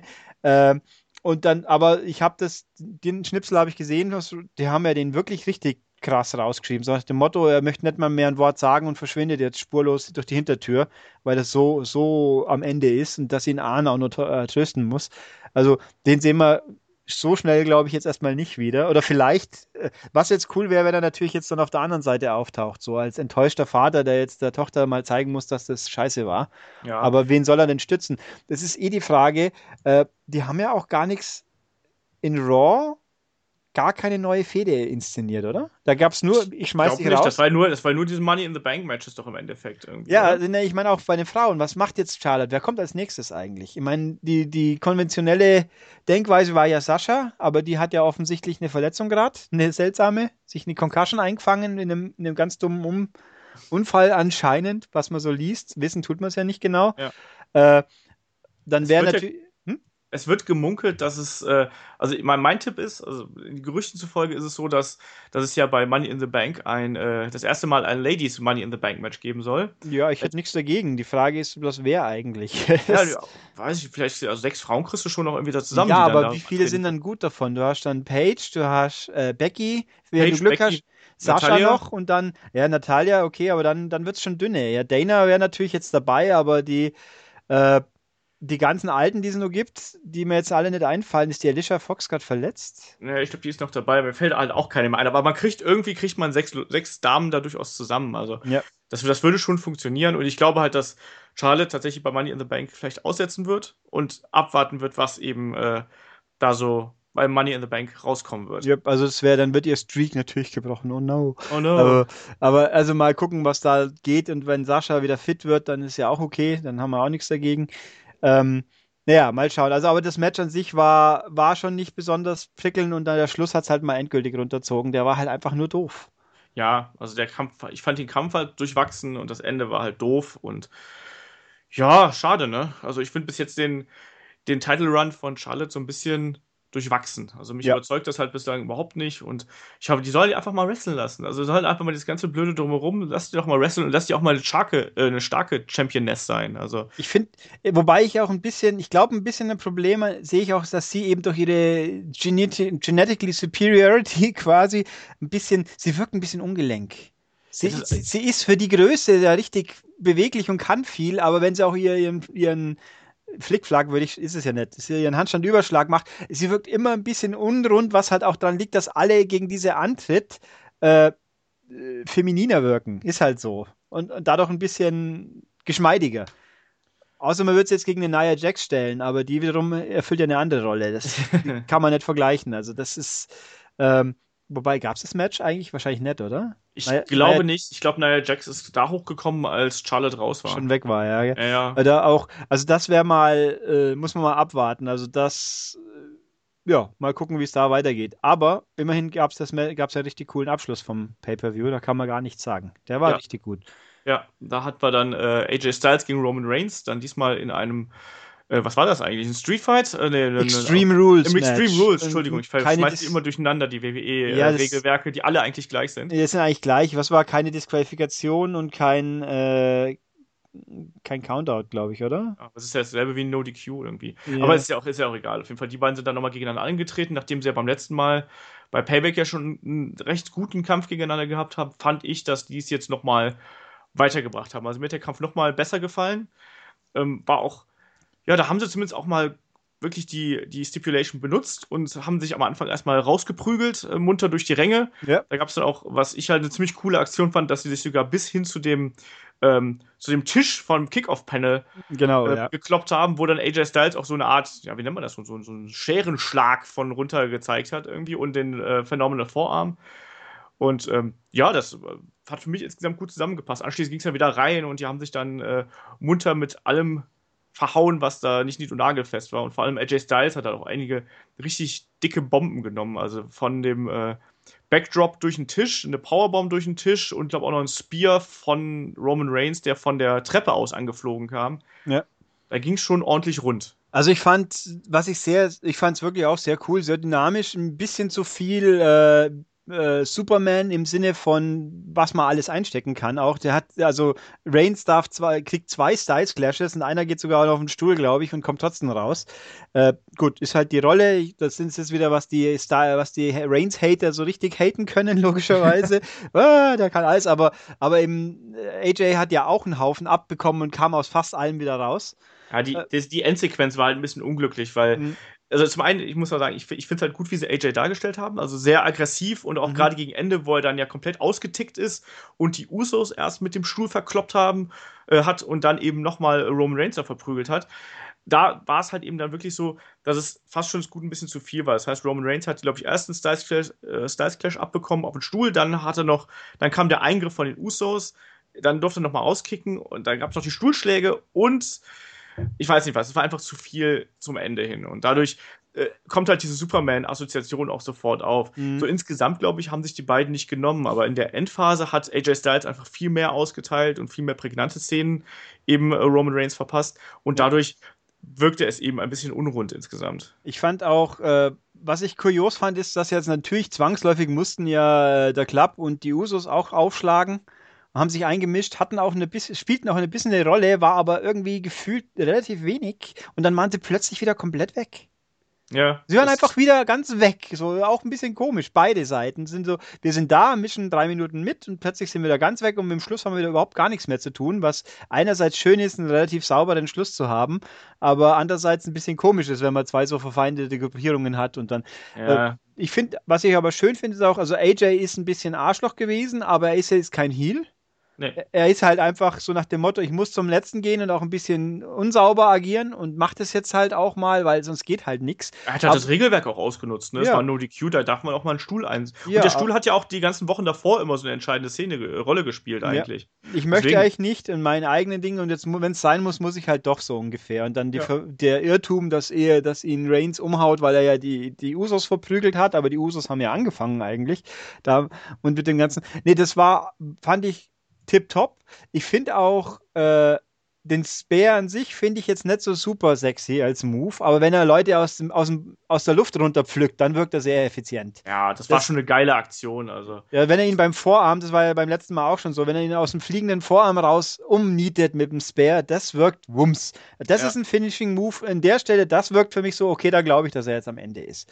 Eben, das, das hat, deswegen konnte ich das, deswegen war ich auch echt nicht böse auf das Ende, weil das hat einfach für mich funktioniert. Mhm. Das sah halt so wuchtig in dem Moment aus, dass Roman Reigns nochmal die letzte Kraft zusammennimmt und dann aber auch, das war ja perfekt getimed. Also das muss ja. man, das kannst du ja gar nicht anders bringen, als oder gar nicht besser bringen, als das da gewesen ist. Ähm, und die hatten ja, das, das habe ich auch schon gesagt, also der, ich finde, dass AJ Styles und Roman Reigns eine fantastische Chemie zusammen haben. Ja. Die haben so ein gutes Timing und das passt so gut zusammen. Auch dieser bei Payback, dieser ähm, vernommene Vorarm nach draußen durch den Tisch. Andere hätten sich dabei sonst was getan oder es hätte irgendwie doof ausgesehen und hier wirkte das einfach unglaublich gut. Und so war es eben auch beim Ende ähm, mit dem Spear. Also deswegen konnte ich da gar nicht großartig böse sein, weil das einfach so schön war und es war glaubwürdig, dass AJ Styles dann nicht mehr kann. Das hat für mich irgendwie gepasst. Ja. Na klar kann man jetzt wieder meckern, oh, Roman Reigns, wie viel hat er eingesteckt und dann am Ende der Superman. Aber ich sag da mal, ja, ne, das war halt jetzt letzte Aufbäumen. Das finde mhm. ich durchaus okay. Da steht es übrigens, er hat eine Powerbomb durch den Spanish Announce Table. Gab es also doch, habe ich aus irgendeinem Grund habe ich sie wohl vergessen. Äh, was ich ein bisschen äh, irgendwo relativ gegen Ende hat äh, Reigns im Ring mal einen Move hingesetzt, den er normalerweise nicht macht. Das war auch so eine Art Power, so ähnlich wie die Powerbomb von Kevin Owens. Die das war der, äh, also ganz technisch ausgedrückt ist es der Splash Mountain Drop eigentlich gewesen. Das ist mhm. quasi ein Razor's Edge Ansatz, Ansatz, wie ihn damals Scott Hall gezeigt ja. hat. Und dann eben wirfst du den Gegner hoch und lässt ihn in eine Sit-Out Powerbomb äh, runterfallen. Ähm, das sah also, sehr cool aus. Ja, ja. Und, und ich denke mal. Auch, Styles kannst du halt auch machen, ne? Ja, ich denke mal auch, ja, weil der nicht so riesig ist. Wobei eben das andere Problem wiederum, der Styles Clash wirkt bei großen Leuten ein bisschen seltsam. Ja, das. Da, da ist Roman Reigns ist eigentlich ein bisschen zu groß für einen Styles Clash, weil der ja, dadurch komisch wirkt. Ja, der hat halt einfach nicht genug Wucht dann dahinter auch. Ja. Und auch deswegen, da, da kann ich es dann auch noch akzeptieren, dass Roman Reigns da rauskickt, weil im Endeffekt ist er halt einfach nur auf den Bauch gefallen mhm. aus ein paar, aus 20 Zentimetern Höhe. Ne? Also ja. Da liegt zwar ein Stuhl, aber mein Gott, mit dem Bauch auf dem Stuhl fallen gibt es auch schlimmer. Deshalb Roman Reigns trägt auch seine, seine kugelsichere ja. Weste. Also. Das kommt noch dazu auch. Also, na, also diese Mountain Power Dingens, Bomb, äh, sowas, Splash Mountain Drop. Splash Mountain das sowas, ich finde, sowas müsste man ihn öfters machen lassen. Wenn er sowas kann dann, und er hat einen Gegner, mit dem es gut aussieht, dann lasst ihn das machen, weil das, ja. wirkt, das wirkte cool und wirkt halt auch super dynamisch. Das mal, zieht mal einen Move raus, dem, gut, nicht jedes Mal, aber halt den, den Superman Punch und den Spare sehe ich jedes Mal. Und wenn dann so ein Move kommt, finde ich cool. Wobei ich fand auch, ich fand auch, äh, ganz kurz, äh, ja. von wegen neuer Aktionen, ähm, ist ja aufgefallen, am Anfang des Kampfes hat Roman Reigns, glaube ich, auch zum ersten Mal so ein Flying Knee gezeigt, weißt mhm. du, wo äh, AJ Styles aus dem Seilen gekommen ist und er ist dann mit so einem, äh, äh, mit so einem Knee-Drop äh, eingesprungen und hat den am Kopf erwischt. Das fand ich zum Beispiel auch sehr cool. Also allein um dem Moveset von Roman Reigns so ein bisschen mehr Tiefe zu geben. Ja. Und wobei, weil du es auch gerade angesprochen hast, das denke ich mir nicht auch immer, Roman Reigns hat für mich zu viel an. Ja. Äh, dieser, der Mann ist so ein Tier. Er schaut aus wie ein Tier. Er hat Power. Er wird als Power-Monster verkauft auch und hat permanent irgendeinen seinen alten Shieldschutz quasi nur an. Diese Rückenverstärker und komplett. Der hat doch auch einen Oberkörper, den man herzeigen könnte. Aber das Schlimme ist, ich finde das, ich, das war bei, äh, als, als das Shield gegen Evolution gefädelt hat. Da hat mhm. das Shield, äh, hat Evolution dem mal den ganzen Krempel ausgezogen und hat ihn ja dann mit einem äh, Kendo-Stick ver verhauen. Ähm, da habe ich aber gedacht, so, oh, wenn man das alles mal wegnimmt, ist der gar nicht mehr so mega breit.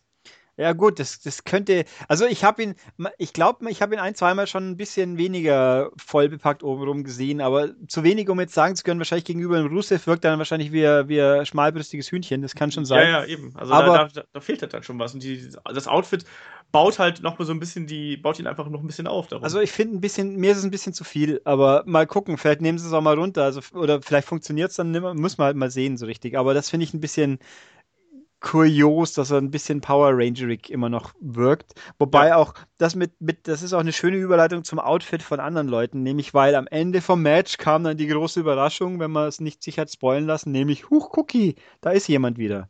Genau, äh, Seth Rollins ist dann nämlich äh, ganz überraschend zurückgekommen und hat dem feiernden Roman Reigns noch den Pedigree verpasst. Yep, und hat dann alle, und das, das Volk war begeistert, weil jetzt ist der böse Reigns besiegt und jetzt kommt der große Held Rollins und wird uns zeigen, wo es lang geht. Der das Rollins, Champion. Richtig, er hat ja nie verloren. Er musste ihn genau. ja vacaten wegen seinem Kreuzbandriss.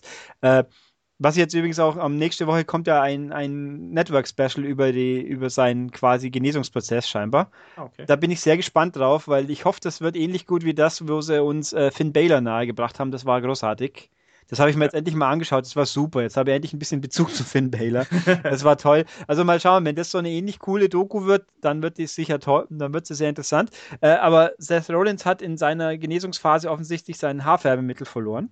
Ja, und ich glaube, er, und er war ein bisschen mehr in der Muckibude, habe ich das Gefühl. Also er wirkte breiter oben rum, oder? Das ja, T-Shirt, was aber natürlich auch durch seinen, seinen, seinen Michelin-Anzug. Also die, sein, hat, war das ein normales Ringgear eigentlich untenrum? Dieser graue, graue das, gepolsterte Hosenteil. Das war ein neues, also es war ein neues Outfit, äh, soweit ich das gesehen habe. Aber oben hat er ein T-Shirt angehabt. Ja, also. also. ich fand diese, diese Be Behosung fand ich zu überzogen, weil die ja quasi so wie, wie Airbags auf den Oberschenkeln noch draufgepackt haben, damit er halt ich weiß nicht, also es, Ich frage mich halt, also er hat ja auch die, ich finde ja, was Seth Rollins vor allem braucht, ist eigentlich ein neuer Finisher, weil diesen Pedigree finde ich halt ziemlich doof für ihn, weil er ist einfach, das ist halt der Finishing Move von Hunter gewesen, von Triple H und der braucht einfach einen eigenen. Und weil dieser äh, Finishing Move ist einfach zu sehr mit dem anderen besetzt. Mhm. Ähm, wie kann natürlich sein. Ich meine, so, ein, so ein Pedigree geht halt extrem auf die Knie. Ne? Also vielleicht sind, gehen sie da auf die Nummer sicher und haben wirklich dann darunter noch eine, eine Schiene und Polster und sonst irgendwas, damit das halt ein bisschen äh, abgefedert wird. Ja, also, also das. Vermutung. Ja, also jedenfalls das Outfit finde ich ein bisschen unschön. Mal gucken, ob es das reguläre bleibt. Ich fand sein altes war besser. Äh, das war nicht ganz so, so überpolstert. Äh, jetzt bei, bei Raw hat er ja einen Anzug dann an. Ja. Äh, was auch, wird ja auch schon beklagt, Roman, dass jetzt hier Seth Rollins kommt zurück, die Leute jubeln und bei Raw macht er sich gleich wieder zum Heel. Ja, ich finde es halt, naja, es ist halt, es ist halt schwierig. Ich glaube, dass Seth Rollins die Rolle als Heel besser spielen kann als als Babyface. Ich glaube, dass der, wenn du ihn jetzt wieder als ganz clean Good Guy da hast, hast du, glaube ich, echt ein Problem, ihn darzustellen, weil ich glaube, das kann der halt nicht wirklich gut. Und insofern finde ich es eigentlich gut, dass er Heel bleibt. Ähm, klar will das Publikum, das Publikum macht doch eh aktuell, was es will, weißt du? Also ja. die werden ihn trotzdem bejubeln, von daher ist es wurscht. Ja. Ähm, und ähm, ich finde eher, ich habe die, was Leute tatsächlich stört, ist halt, dass dass Roman Reigns dadurch, dass Seth Rollins eben weiterhin ein Bösewicht bleibt, dass Roman Reigns automatisch in Anführungsstrichen der, der Gute ist. Ne, und dass du halt eben, ich meine, im Endeffekt tritt Rollins, äh, tritt Reigns jetzt gegen Gute und Böse an, einfach weil, weil er es kann oder weil er halt irgendwo dazwischen ist. Weil er halt die Guy ist. Und genau. Nicht der Goodbye Guy oder Bad Guy, sondern die Guy. Genau. Was eigentlich in Tweener-Rolle passt eigentlich auch ganz gut, finde ich. Das ist schon okay. Also ich finde auch, dass Reigns jetzt die letzten Wochen, also seit WrestleMania, an Profil dazu gewonnen hat und dass er auch ertragbarer geworden ist, so insgesamt. Klar hat er immer noch diese, ich meine, alle Leute gucken jetzt natürlich auch mit Argus-Augen auf jede Kleinigkeit, äh, äh, äh wenn wenn es jetzt um Roman Reigns geht, weil da wird einfach alles beklagt und äh, sobald er dann eben knapp am Ende gewinnt, ist es dann halt Superman. Andererseits, wenn es dann Dean Ambrose am Ende Dirty Deeds gewinnen, gewinnen würde, dann würden alle schreien, yeah, endlich, ne? Also ich glaube, da sind manche einfach inzwischen auch ein bisschen sehr eingefahren in ihren Meinungen. Also ja, und zurück zu, zu Seth Rollins. Ich wie gesagt, ich glaube, dass, er in der Rolle besser ist und ich habe aber mich gefragt, warum sie jetzt schon ähm, Seth Rollins gegen Roman Reigns bei Money in the Bank raushauen. Ich hätte ja auf einen Three-Way getippt mit AJ Styles noch dabei. Mm, ich wollte gerade sagen, der könnte noch kommen, aber ich glaube, der kann jetzt nicht mehr kommen. Ist nicht AJ Styles, der ist ja jetzt, jetzt im, im Money in the Bank drin, gell?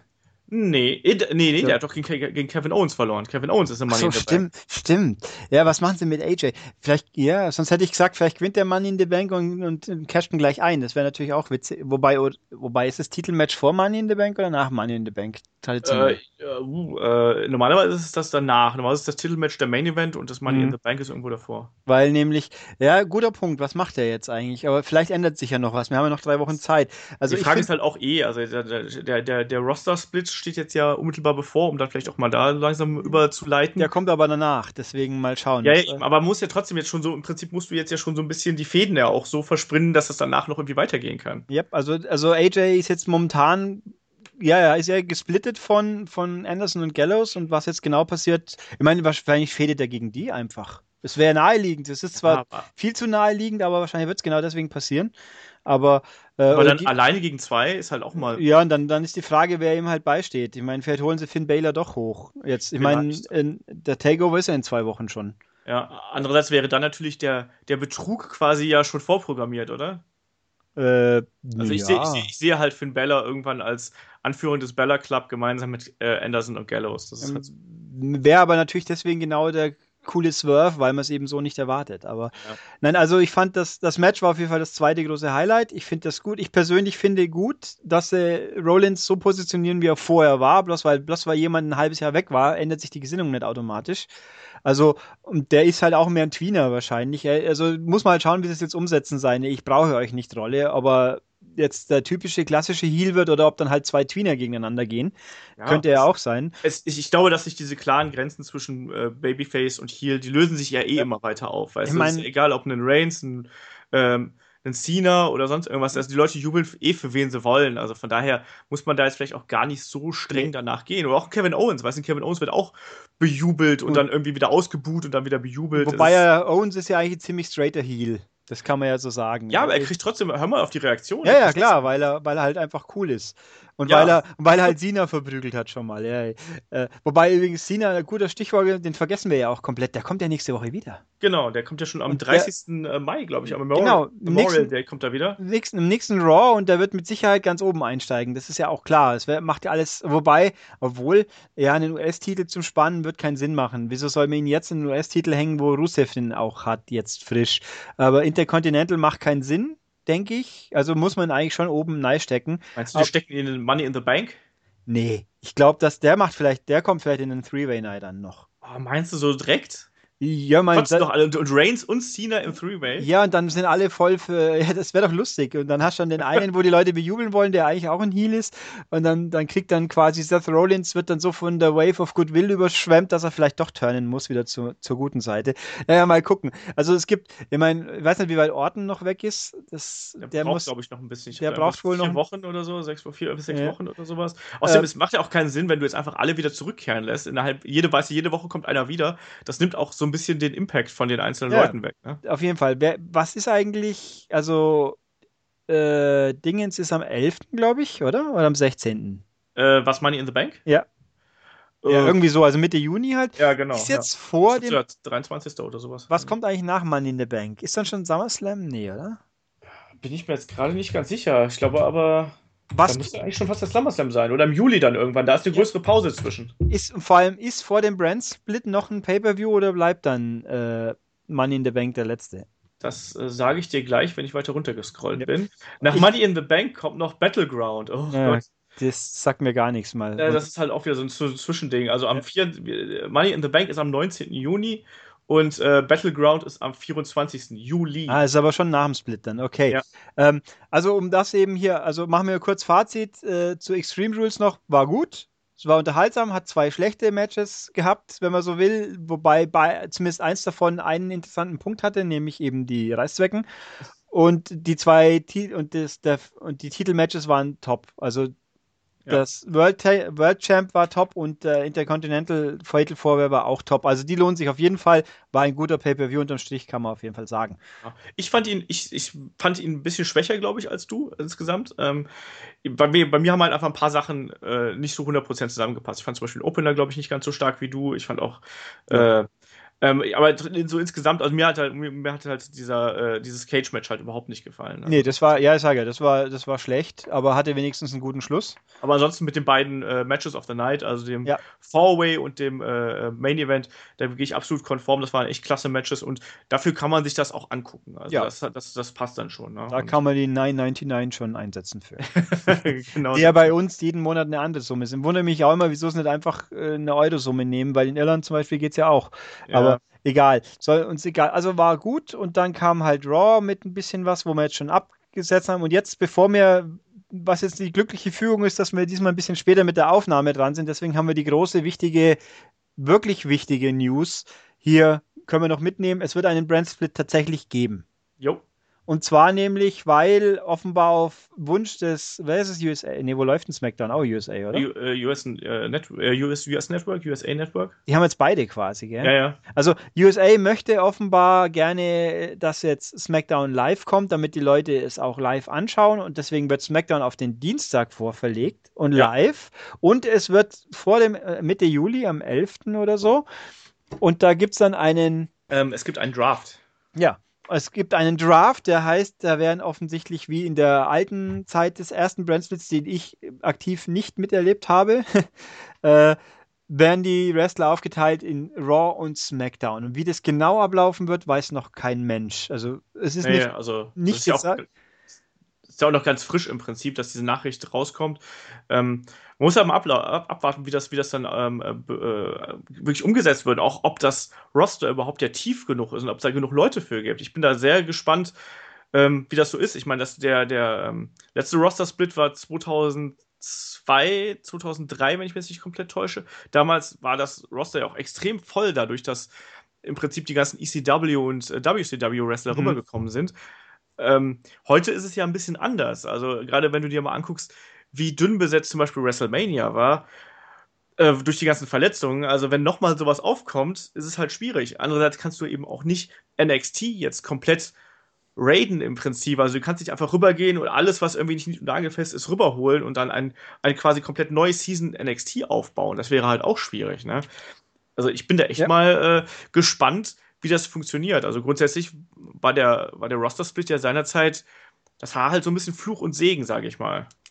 Also ich also, habe, wie gesagt, ihn ja nicht aktiv miterlebt. Ich habe ihn jetzt nur so in Retro Retro Retrospektive ein bisschen verfolgt, weil, bei, weil ich ein paar Rumbles angeschaut habe, wo dann beim Kommentieren immer darauf hingewiesen wird, aus welcher Franchise der nächste Wrestler jetzt gerade kommt. Jetzt haben wir einen neuen, einen frischen Smackdown-Guy. Da gab es ja auch vor allem den dritten Brand ECW gerade noch eine Weile.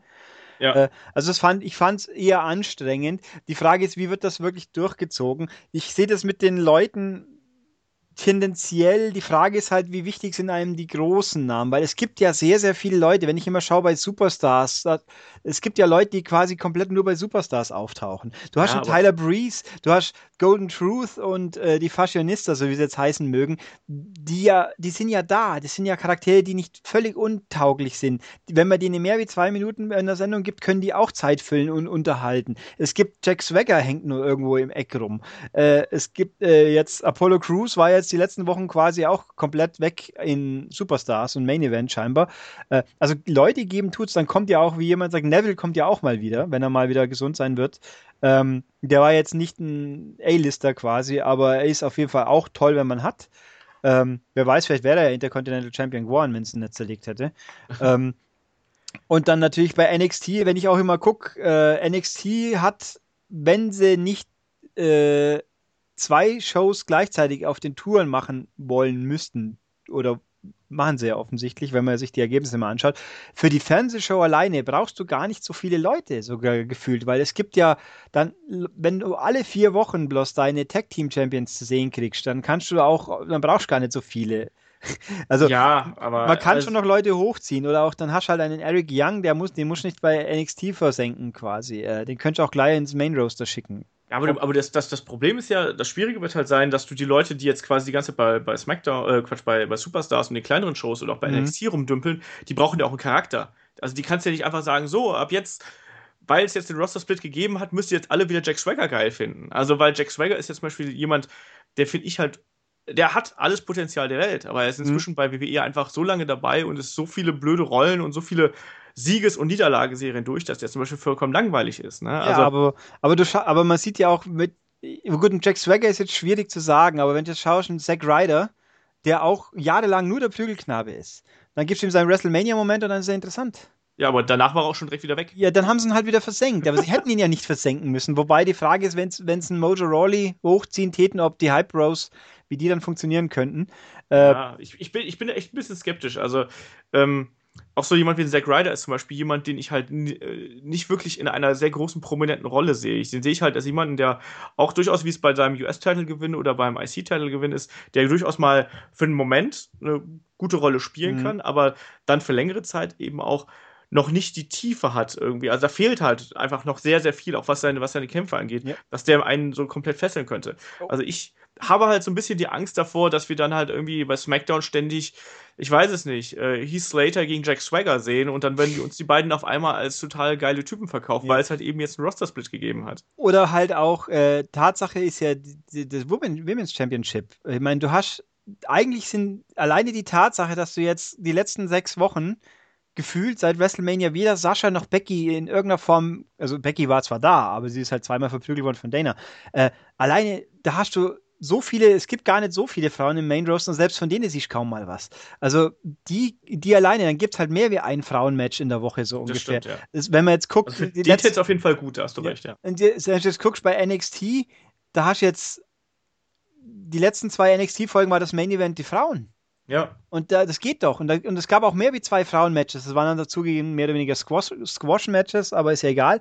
Geht auch. Also denkbar, ich halte es für schon umsetzbar. Die Frage ist halt nur, wie funktioniert es dann wirklich? Äh, ich, für mich fühlt es sich doof an, wenn ich weiß, es gibt zwei strikt getrennte Gruppen, weil ich ich würde zwar gerne mehr Leute öfters sehen, aber dann, dann eher so NXT-mäßig, dass die halt dann mal eine Woche, eine Woche sehe ich jetzt ausnahmsweise mal Wrestler X nicht aber nicht, wenn ich weiß, ich sehe ich kann ihn nur mit Gruppe A interagieren sehen und Gruppe B ist ausgeschlossen, weil das halt der andere Brand ist, bis dann nächstes Jahr wieder mal ein Draft stattfinden sollte. Das finde ich ein bisschen doof. Ja, so also, wird es aber sein. Also so, so ich, davon gehe ich aus, dass die es ganz strikt, zumindest in der Anfangsphase, so, so war es auch ja. damals, erstmal ganz strikt voneinander trennen werden. Ich habe jetzt auch gelesen, dass angeblich, äh, man muss ja auch die Frage stellen, was passiert mit den Champions? Also angeblich ja. soll es halt so sein, dass der US-Title wahrscheinlich bei Raw bleibt, der Intercontinental-Title zu äh, SmackDown geht, habe ich heute im ja. Internet gerüchtet. Ja. Ähm, die Frage ist, gibt es einen Champion oder gibt es zwei Champions? Ne? Ja, also, also, das neueste Gerücht, das ich wieder gelesen habe, ist, dass sie doch wieder zu neigen, einen zweiten World-Titel ja. zu machen. Das finde ich dann scheiße. Das finde ich auch scheiße. Ja. Also zwei, zwei, drei Sekundärtitel zu haben, finde ich völlig okay. Aber ja. wobei ich dann auch nur einen Tag-Titel zu haben, das finde das wiederum ist ein bisschen komisch, wenn ich dann nicht sage, alle Tag-Leute sind nur in einem Brand und alle Frauen wären im anderen. Dann, äh, also Titel, die sich spezifisch auf eine Subgruppe an Wrestlern richten, also Tag-Teams, Frauen, ja. äh, lass, dieses Cruiserweight für mich das auch noch sein, wenn sie den wieder einführen sollten, den dann auf ein Brand zu beschränken, dann müssen entweder alle, die dafür qualifiziert sind, in dem Brand sein, oder ich muss, dann ist es ja doch ein Springertitel. Das finde ich dann aber auch komisch. Und außer eben bei dem Haupttitel der dann, der sollte einfach das Kronjuwel bleiben. Wenn ich wieder zwei Kronjuwelen habe, dann ist es doof. Ich finde, das war besser, wie es den dann Unified haben. Das fand ja. ich einfach sinnvoller. Aber wobei allerdings natürlich die Sache ist, dadurch, dass es nur den Top-Titel gibt und ich habe zwei Brands, dann wird automatisch der ohne den Top-Titel als zweitrangig gesehen. Ja. Also ich sehe die, die, Probleme auf beiden Seiten, aber also bin gespannt, was passiert. Ich bin nicht so ganz sicher, ob ich es toll finde, weil ich fand auch ganz komfortabel, dass ich nicht zwingend beide Shows sehen muss, aber genau das wollen sie ja logischerweise, ja. damit ich damit ich up to date bleibe. Aber und dann auch die Pay-per-Views laufen dann wieder so ab, dass die Hälfte sind dann reine Raw Matches und die andere Hälfte sind dann reine Smackdown Matches, außer du hast sowas wie Survivor Series, wo es dann gegeneinander geht oder halt äh, ein Royal Rumble, wo sie dann doch alle mitmischen was ja auch logisch ist. Aber finde ich auch ein bisschen, ja, muss so sein. Wir werden sehen, was passiert und auch, wie sehr sich das dann wirklich, wir haben ja auch vorhin schon kurz spekuliert, führt es dazu, Shane kriegt Raw und Stephanie kriegt SmackDown und kümmern sich beide um beides, was dem, dem Brand-Gedanken ja dann widersprechen würde irgendwo. Aber der erste Teaser, wie sie es ankündigen, das Video lässt eher den Schluss zu, dass sie sich drum prügeln, wer was macht. Also es wird ein bisschen. Ja, ich bin auch mal gespannt. Also ich finde es auch, was mich auch allein jetzt, wenn ich, wenn ich die große Ereignisse jetzt mal sehe, da hast du ja wieder, jeder Kampf ist ein Titelkampf. Das ja. ging mir damals schon tierisch auf den Keks, dass irgendwie, da gibt es keine normalen Fäden mehr, sondern da muss eigentlich, damit jeder Titel verteidigt, also mal angenommen, du hast dann eben, da hast du auf einen Schlag hast du halt sechs Titel und dann ist der Pay-Per-View voll. Ja. Ja, ist doch scheiße. Da gibt es keine normalen Mid-Card-Titel, keine Fäden mehr, äh, die, die da irgendwie sich einfach nur so um die Ehre oder ob der Animositäten irgendwie da prügeln, sondern mhm. es geht einfach nur noch um Titel. Ja, das ist, wobei ich da, also das wird wahrscheinlich bald ermüdend, aber irgendwo finde ich, es hat dann auch eine gewisse Wertigkeit. Aber ja, aber das, das, nach einer gewissen Zeit ist es halt genau das Gegenteil. Ja. Das wobei, halt außer natürlich, sie würden die Titelverteidigungen weitgehend auf die Pay-per-Views beschränken. Dann wiederum wäre es was anderes. Wenn nicht in jedem, jede Woche jedes, jeder Titel verteidigt wird quasi, sondern nur immer in den Pay-Per-Views, dann kannst du sagen, das, dann sind die Pay-Per-Views halt wieder was Besonderes. Ja, das stimmt. Ja. Das wäre wär auch eine Option. Ich meine, wie Brock Lesnar den Titel hatte, war es ja gefühlt so. Oder The Rock. Aber mal gucken. Also wir müssen uns da überraschen lassen. Sagen wir so, zumindest ist es spannend. Ja, es ist auf jeden Fall eine, eine Neuerung, die auch her musste. Also jetzt denken ja. alle drüber, drüber nach und können ein bisschen äh, prophezeien und äh, drüber, weiß ich nicht, drüber spekulieren, was halt da passieren wird.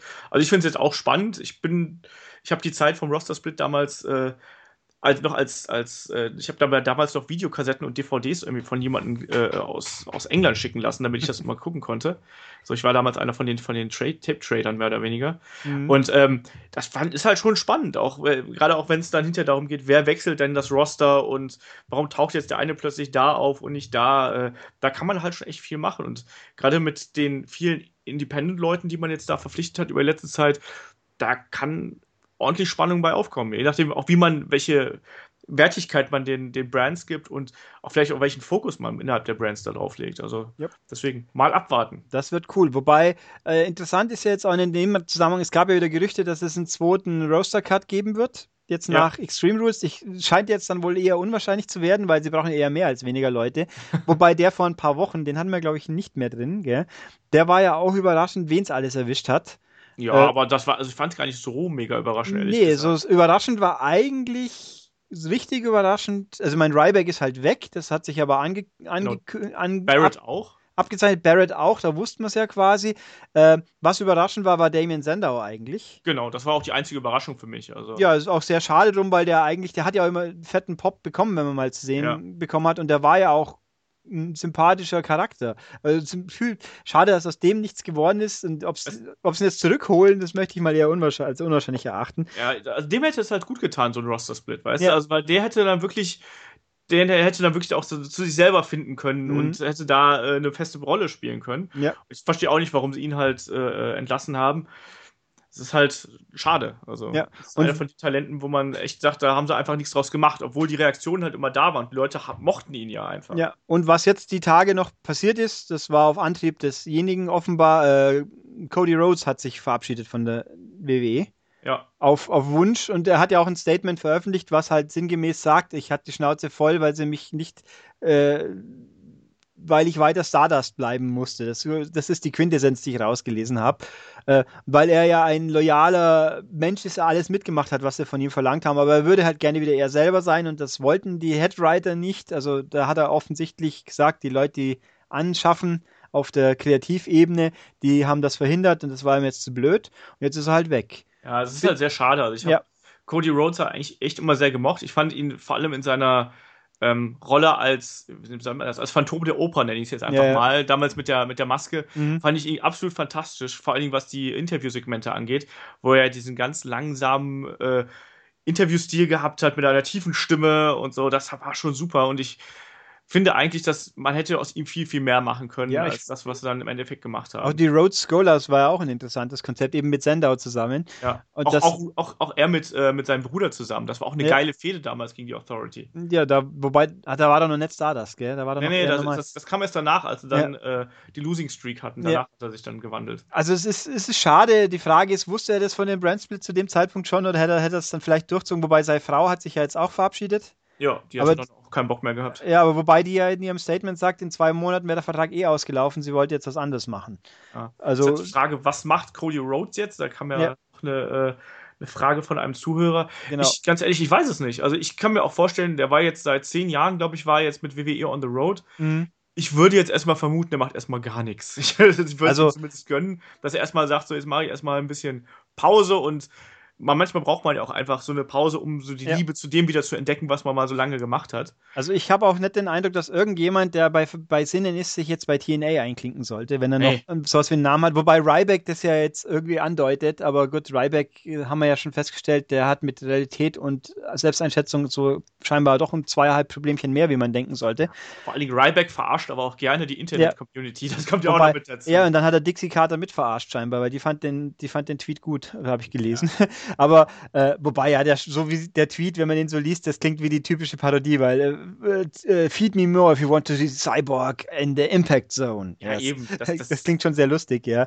Ähm, nee, also Cody Rhodes, schauen wir mal. Wahrscheinlich Indie, mein Lutscher Underground, da passt er gefühlt nicht nahe, aber wer weiß das schon. Ich hab's, das kenne ich nicht genug. Aber wir werden, also wir müssen auch abwarten, wir werden es sehen. Weil, ich mache auch was ganz anderes. Ich kann ja. mir auch bei dem vorstellen, dass er Schauspielerei oder sonst irgendwas äh, da Bock drauf hätte. Ja, ich weiß könnt, nicht ich meine, sei, sei, sei Frau ist ja offensichtlich in der, in der Restwelt, äh, hat ja Optionen, wenn man so liest, dann klingt eher so, als ob sie dann vielleicht auch im Mainstream ein bisschen mehr aufschlagen werden. Wobei natürlich Seamus spielt ja jetzt Rocksteady im neuen Turtles-Film. Fantastisch. ja. Aber mal schauen. Äh, weil Olaf hier anspricht, die, die Leserfrage, es war der Most Over Guy. Hallo Most Over Guy. Ich lese deine Mails wirklich immer sehr gerne auch du wirst deine anderen Feedback-Dinger zur Wochenschau, da werden wir noch drauf kommen, wenn es wieder soweit ist die, das Problem ist halt Wrestling bezogen, wie man ja hier unschwer merkt. Wir haben, das, unser Gedanke ist, es sind, war es jetzt heute natürlich wieder nicht zugegeben, aber eher doch straighte Betrachtungen der Main Events oder der großen Events, also der Pay-Per-Views. Äh, da ist das mit den Fragen beantworten und so ein bisschen schwierig. Deswegen würde ich dich jetzt auch vorschlagen, schreib deine E-Mails künftig, schreib sie ruhig weiter. Ich lese sie wirklich gern, nur halt drauf eingehen ist ein bisschen schwierig. Äh, CC sie doch Olaf gleich direkt. Nehme ich an, äh, olaf.bleich.headlock.de. Dann kann ich auch gleich nochmal auf meinen kleinen Wrestling-Podcast verweisen, nämlich äh, Headlock. Äh, der gibt's, den gibt es jede Woche. Äh, wir sprechen da nicht nur über die großen Events, sondern auch einfach äh, teilweise über etwas monothematischere Geschichten. Letzte Woche hatten wir zum Beispiel sind wir ein bisschen die Karriere von Roman Reigns durchgegangen. Jetzt diese Woche ist John Cena dran. Zwischendurch gibt es dann. ja, Ehrlich. deswegen, das ist ja der, der große Spaß. Und dazwischendurch gibt es dann nochmal ähm, auch Interviews mit Wrestlern. Das heißt, äh, die Woche drauf bin ich dann bei Superstars of Wrestling, äh, nicht bei Superstars of Wrestling, bei, äh, bei der WXW, bei äh, Shortcut to the Top, mache da wahrscheinlich Interviews mit The Rotation und Bad Bones John Klinger. Die gibt es dann in Spezialausgaben. Und wer dann da noch ein bisschen regelmäßiger beim Wrestling auf dem Laufenden bleiben will, der kann dann bei uns bei Headlock vorbeischauen. Genau, also schreib am besten an uns beide. Wir lesen es dann auch beide auf jeden Fall. Und dann, und tendenziell Feedback gibt es dann eher bei Olaf, was einfach stimmiger und zeitnäher möglich ist, logisch. Genau. Ich lese aber, wie gesagt, sehr gerne mit, was du mir schreibst. Schreibst mir also Ricardo mit. Und es, wir wollen ja auch nicht ausschließen, dass ich bei Headlock dann auch mal auftauche, gelegentlich. Gerne. kann schon mal passieren. Also, ich bin halt thematisch ein bisschen limitierter, weil ich eben so Mainstream WWE-Gucker bin und mit dem Rest wenig zu tun habe. Aber wenn es ergibt, werden wir das sicher auch mal erleben. Und dann machen wir vielleicht mal ein Most Over Guy Special. Könnte ja auch genau. passieren. genau. Ein Most Over Guy Fragen Special. Das wäre eigentlich auch ja. lustig. Mal ja. Fragen Spezial. Nur zu. Also jedenfalls schickst an uns beide. E-Mail-Adresse hattest du ja. Meine ist podcast.maniac.de für diese Zusammenhänge. Olaf.bleich.headlock.de ist seine. Wo haben wir es genau? Dann würde ich sagen, kommen wir langsam zum Ende für heute. Genau, es war mir wieder ein Fest. Mir auch. Dann würde ich sagen, gehen wir mal davon aus, dass wir Takeover auch so abfeaturen werden. Genau, da müssen wir mal, äh, da müssen wir mal gucken, wie wir das machen, weil da bin ich kurz danach im Urlaub. Achso, äh, Urlaub. Bisch, äh, E3 aber nicht, oder? Nee, nee, E3 nicht. Ich bin e nur das Wochenende. Also das ist ja der Takeover ist ja auf dem Donnerstag und ich bin dann mhm. quasi äh, auf dem Mittwoch und ich bin dann von Freitag bis bis Sonntag bin ich im Urlaub. Ja, dann haben wir halt den, den Podcast die Woche drauf. Also wir werden es genau. schon irgendwie einrichten, der kommt also ein paar Tage später, aber das ist ja auch kein Problem. Wenn Olaf sich frisch erholt da ist, dann können wir wieder voll dynamisch rumlabern und bis dahin habe ich es dann auch verdaut, was da passiert ist. Vielleicht schauen wir mal. also kriegen wir hin. Genau. Und demnach, ja, werden komme ich hier noch zum Schluss. Ihr habt jetzt wieder eine fantastische, länger wie gedachte Folge unserer Wrestling-Philosophien betrachten dürfen. Am Freitag, am Samstag gibt es dann wieder die Wochenshow mit mir und äh, wie gesagt, mit Olaf haben wir dann in zwei bis drei Wochen drei Wochen näher, oder? Zwei. Zwei eigentlich. Zwei, also schon. Zweieinhalb, irgendwie sowas. Wir hören uns hier relativ bald auch wieder und den ganzen üblichen Blabla zum Rückmeldungen spare ich mir heute mal, weil wer hier zuhört, soll es wissen. Webseite, E-Mail, YouTube, äh, iTunes, sonst wo. Und deswegen würde ich sagen, schön war's. Ich danke dir, Olaf. Ja, gerne. Wie immer gut und dann hören wir uns demnächst wieder. Tschüss. Bis dann. Tschüss.